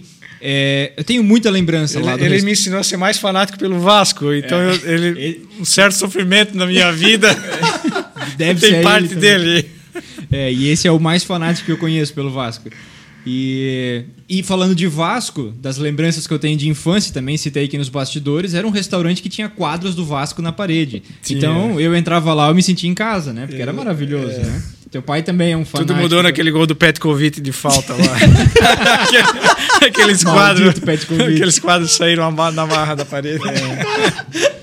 Mas enfim, fantástico, né? É, é, de fato é um estabelecimento de- com, com muita história e que está na memória dos Luiz Alvenses, né? De todos. Então, de fato, parabéns aí mais uma vez. Agradecer nossos patrocinadores pagando a conta para a gente estar aqui toda semana, Econova, Inteligência em Processos Químicos. Entre em contato com eles, está o QR Code aparecendo na tela. Certamente eles têm uma solução para sua tinturaria ou estamparia. E a BML Patologia, para você que precisa de diagnósticos, entre em contato lá também com o time da BML, que certamente eles vão lhe atender com experiência, agilidade e confiança. Não esqueça de compartilhar esse conteúdo com os seus amigos, nos espalhar por aí e fazer o No Topo chegar cada vez mais longe. Obrigado e a gente se vê no próximo episódio, né, Mazinho? É isso. Eu diria que nós mais do que estouramos o tempo, passou de duas horas, né? Passou. É. Nossa. Para ver o conteúdo como é bom e como foi rápido. É, fica um compromisso com você. Esse bife, para mim, me chamou muita atenção. O Edinho fica me incitando aqui. Só que, É muito para mim, literalmente, tem que ser no final de semana. Não tem jeito para mim aparecer lá. Se for durante a semana, é muito a difícil. gente consegue dar uma. É, quando for, avisa com uma certa antecedência. Quero ir lá com o maior prazer, porque. é, Quando, quando você quiser ir lá, você me diz, eu quero ir nesse sábado. Eu vou dar um jeito. de- Opa! Aí, que privilégio, porque esses dois fazem tanta propaganda que, cara, a tua presença aqui só deixou ainda mais aguçada essa, essa vontade, pode ter certeza. Mas te cumprimentar, Alexandre, cumprimentar você, cumprimentar em teu nome toda a tua família, porque realmente as pessoas têm muita facilidade de analisar o sucesso, mas olha o trajeto, olha o que você comentou. Esse episódio é fantástico, ele vai ser inspirador para muita gente. E, evidentemente, tudo isso que teus pais passaram, você herdou, tocou adiante. Mesmo assim, buscar o conhecimento na Europa, sair da zona de conforto, desde a graduação e ir para outra cidade, mostra o que significa tudo isso. Não é fácil falar, agora fazer, optar, chegar na hora H e realmente curti- é, cumprir essa cartilha não é para qualquer um. Então, a que busca bom. é grande, né? A busca é grande. Nossa, Eu- não. eu- Mostra por que, que acontecem essas coisas lá, por que, que é tão elogiado e, evidentemente, essas coisas não são de graça. Então, cara, é agradecer a tua presença. Eu sei do quanto que tivesse que eh, te sacrificar para vir para cá, abrir mão de estar lá, de estar aqui conosco, que é um privilégio, desse imagina. literalmente uma aula para todos nós e brindasse o nosso público acima de tudo. Então, agradecer, deixar a câmera e o microfone para as tuas considerações e a tua despedida. Sim, eu que agradeço, Mazinho, o convite, né? Para mim não é esforço algum estar aqui, imagina, é uma honra. E o que eu tenho a dizer é que né, eu tenho 38 anos, o restaurante tem 32, então quem começou toda essa caminhada lá atrás foram meus pais. Então, se hoje eu estou tendo sucesso, eu devo ao que foi semeado e bem cultivado lá atrás, eu devo isso a eles O nome deles, eternamente. Alexandre. O meu pai é o Pita, né? Que dá o nome ao restaurante. O nome dele é Pedro, mas ninguém vai saber, então é Pita. E a minha mãe é a Idélia. Perfeito. E fora eles também, a minha esposa, que tem sido a minha parceira aí nos últimos anos, e, e aguentado né, o, o rojão junto. Minha irmã também empreende hoje em outro negócio, mas a gente também está ali um do lado do outro. E sempre a gente troca muita ideia, eu e ela. Um está fazendo uma mentoria, leva para outro, outro está fazendo para outro. Então eu tenho que agradecer ela também.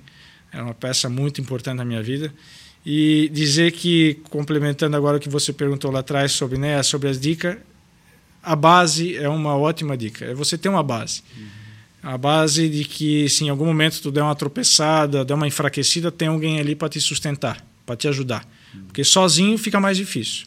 é possível, mas sozinho fica mais difícil. Então, mais uma vez, eu, eu agradeço vocês e agradeço todo mundo que está lá atrás, né? Tá lá nos bastidores para eu estar tá aqui hoje e que amanhã vão estar tá lá comigo de novo e é depois de novo. Então é isso aí, cara. Só tem a agradecer. É isso.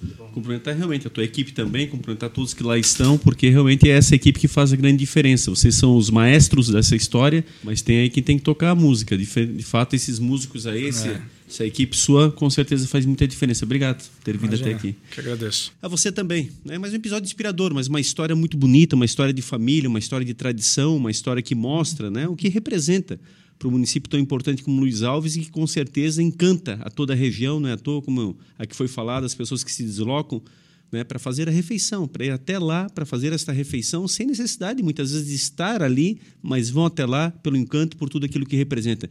Então que você faça as coisas com o coração, que você faça as coisas apaixonado, que você realmente se dedique, né? É possível, você consegue vencer. Basta que você realmente dê literalmente aquilo que o negócio exige, seja o entusiasmo, seja as horas de trabalho, seja o esforço coletivo ou individual, enfim, aquilo que você queira fazer e ser feliz acima de tudo. E aqui é uma bela história que tem todos esses ingredientes e traz o sucesso não à toa, mas sim como resultado de tudo aquilo que é produzido. Obrigado pela sua companhia, pela sua audiência. Estejamos juntos, estejamos no topo cada vez mais fazendo uma sociedade mais fraterna, igualitária e, acima de tudo, com responsabilidade em cada, em cada coisa que produz. Né? É isso. Próximo episódio, mais convidados muito especiais que com certeza vão também agregar ao seu currículo. Um grande abraço a todos e até lá.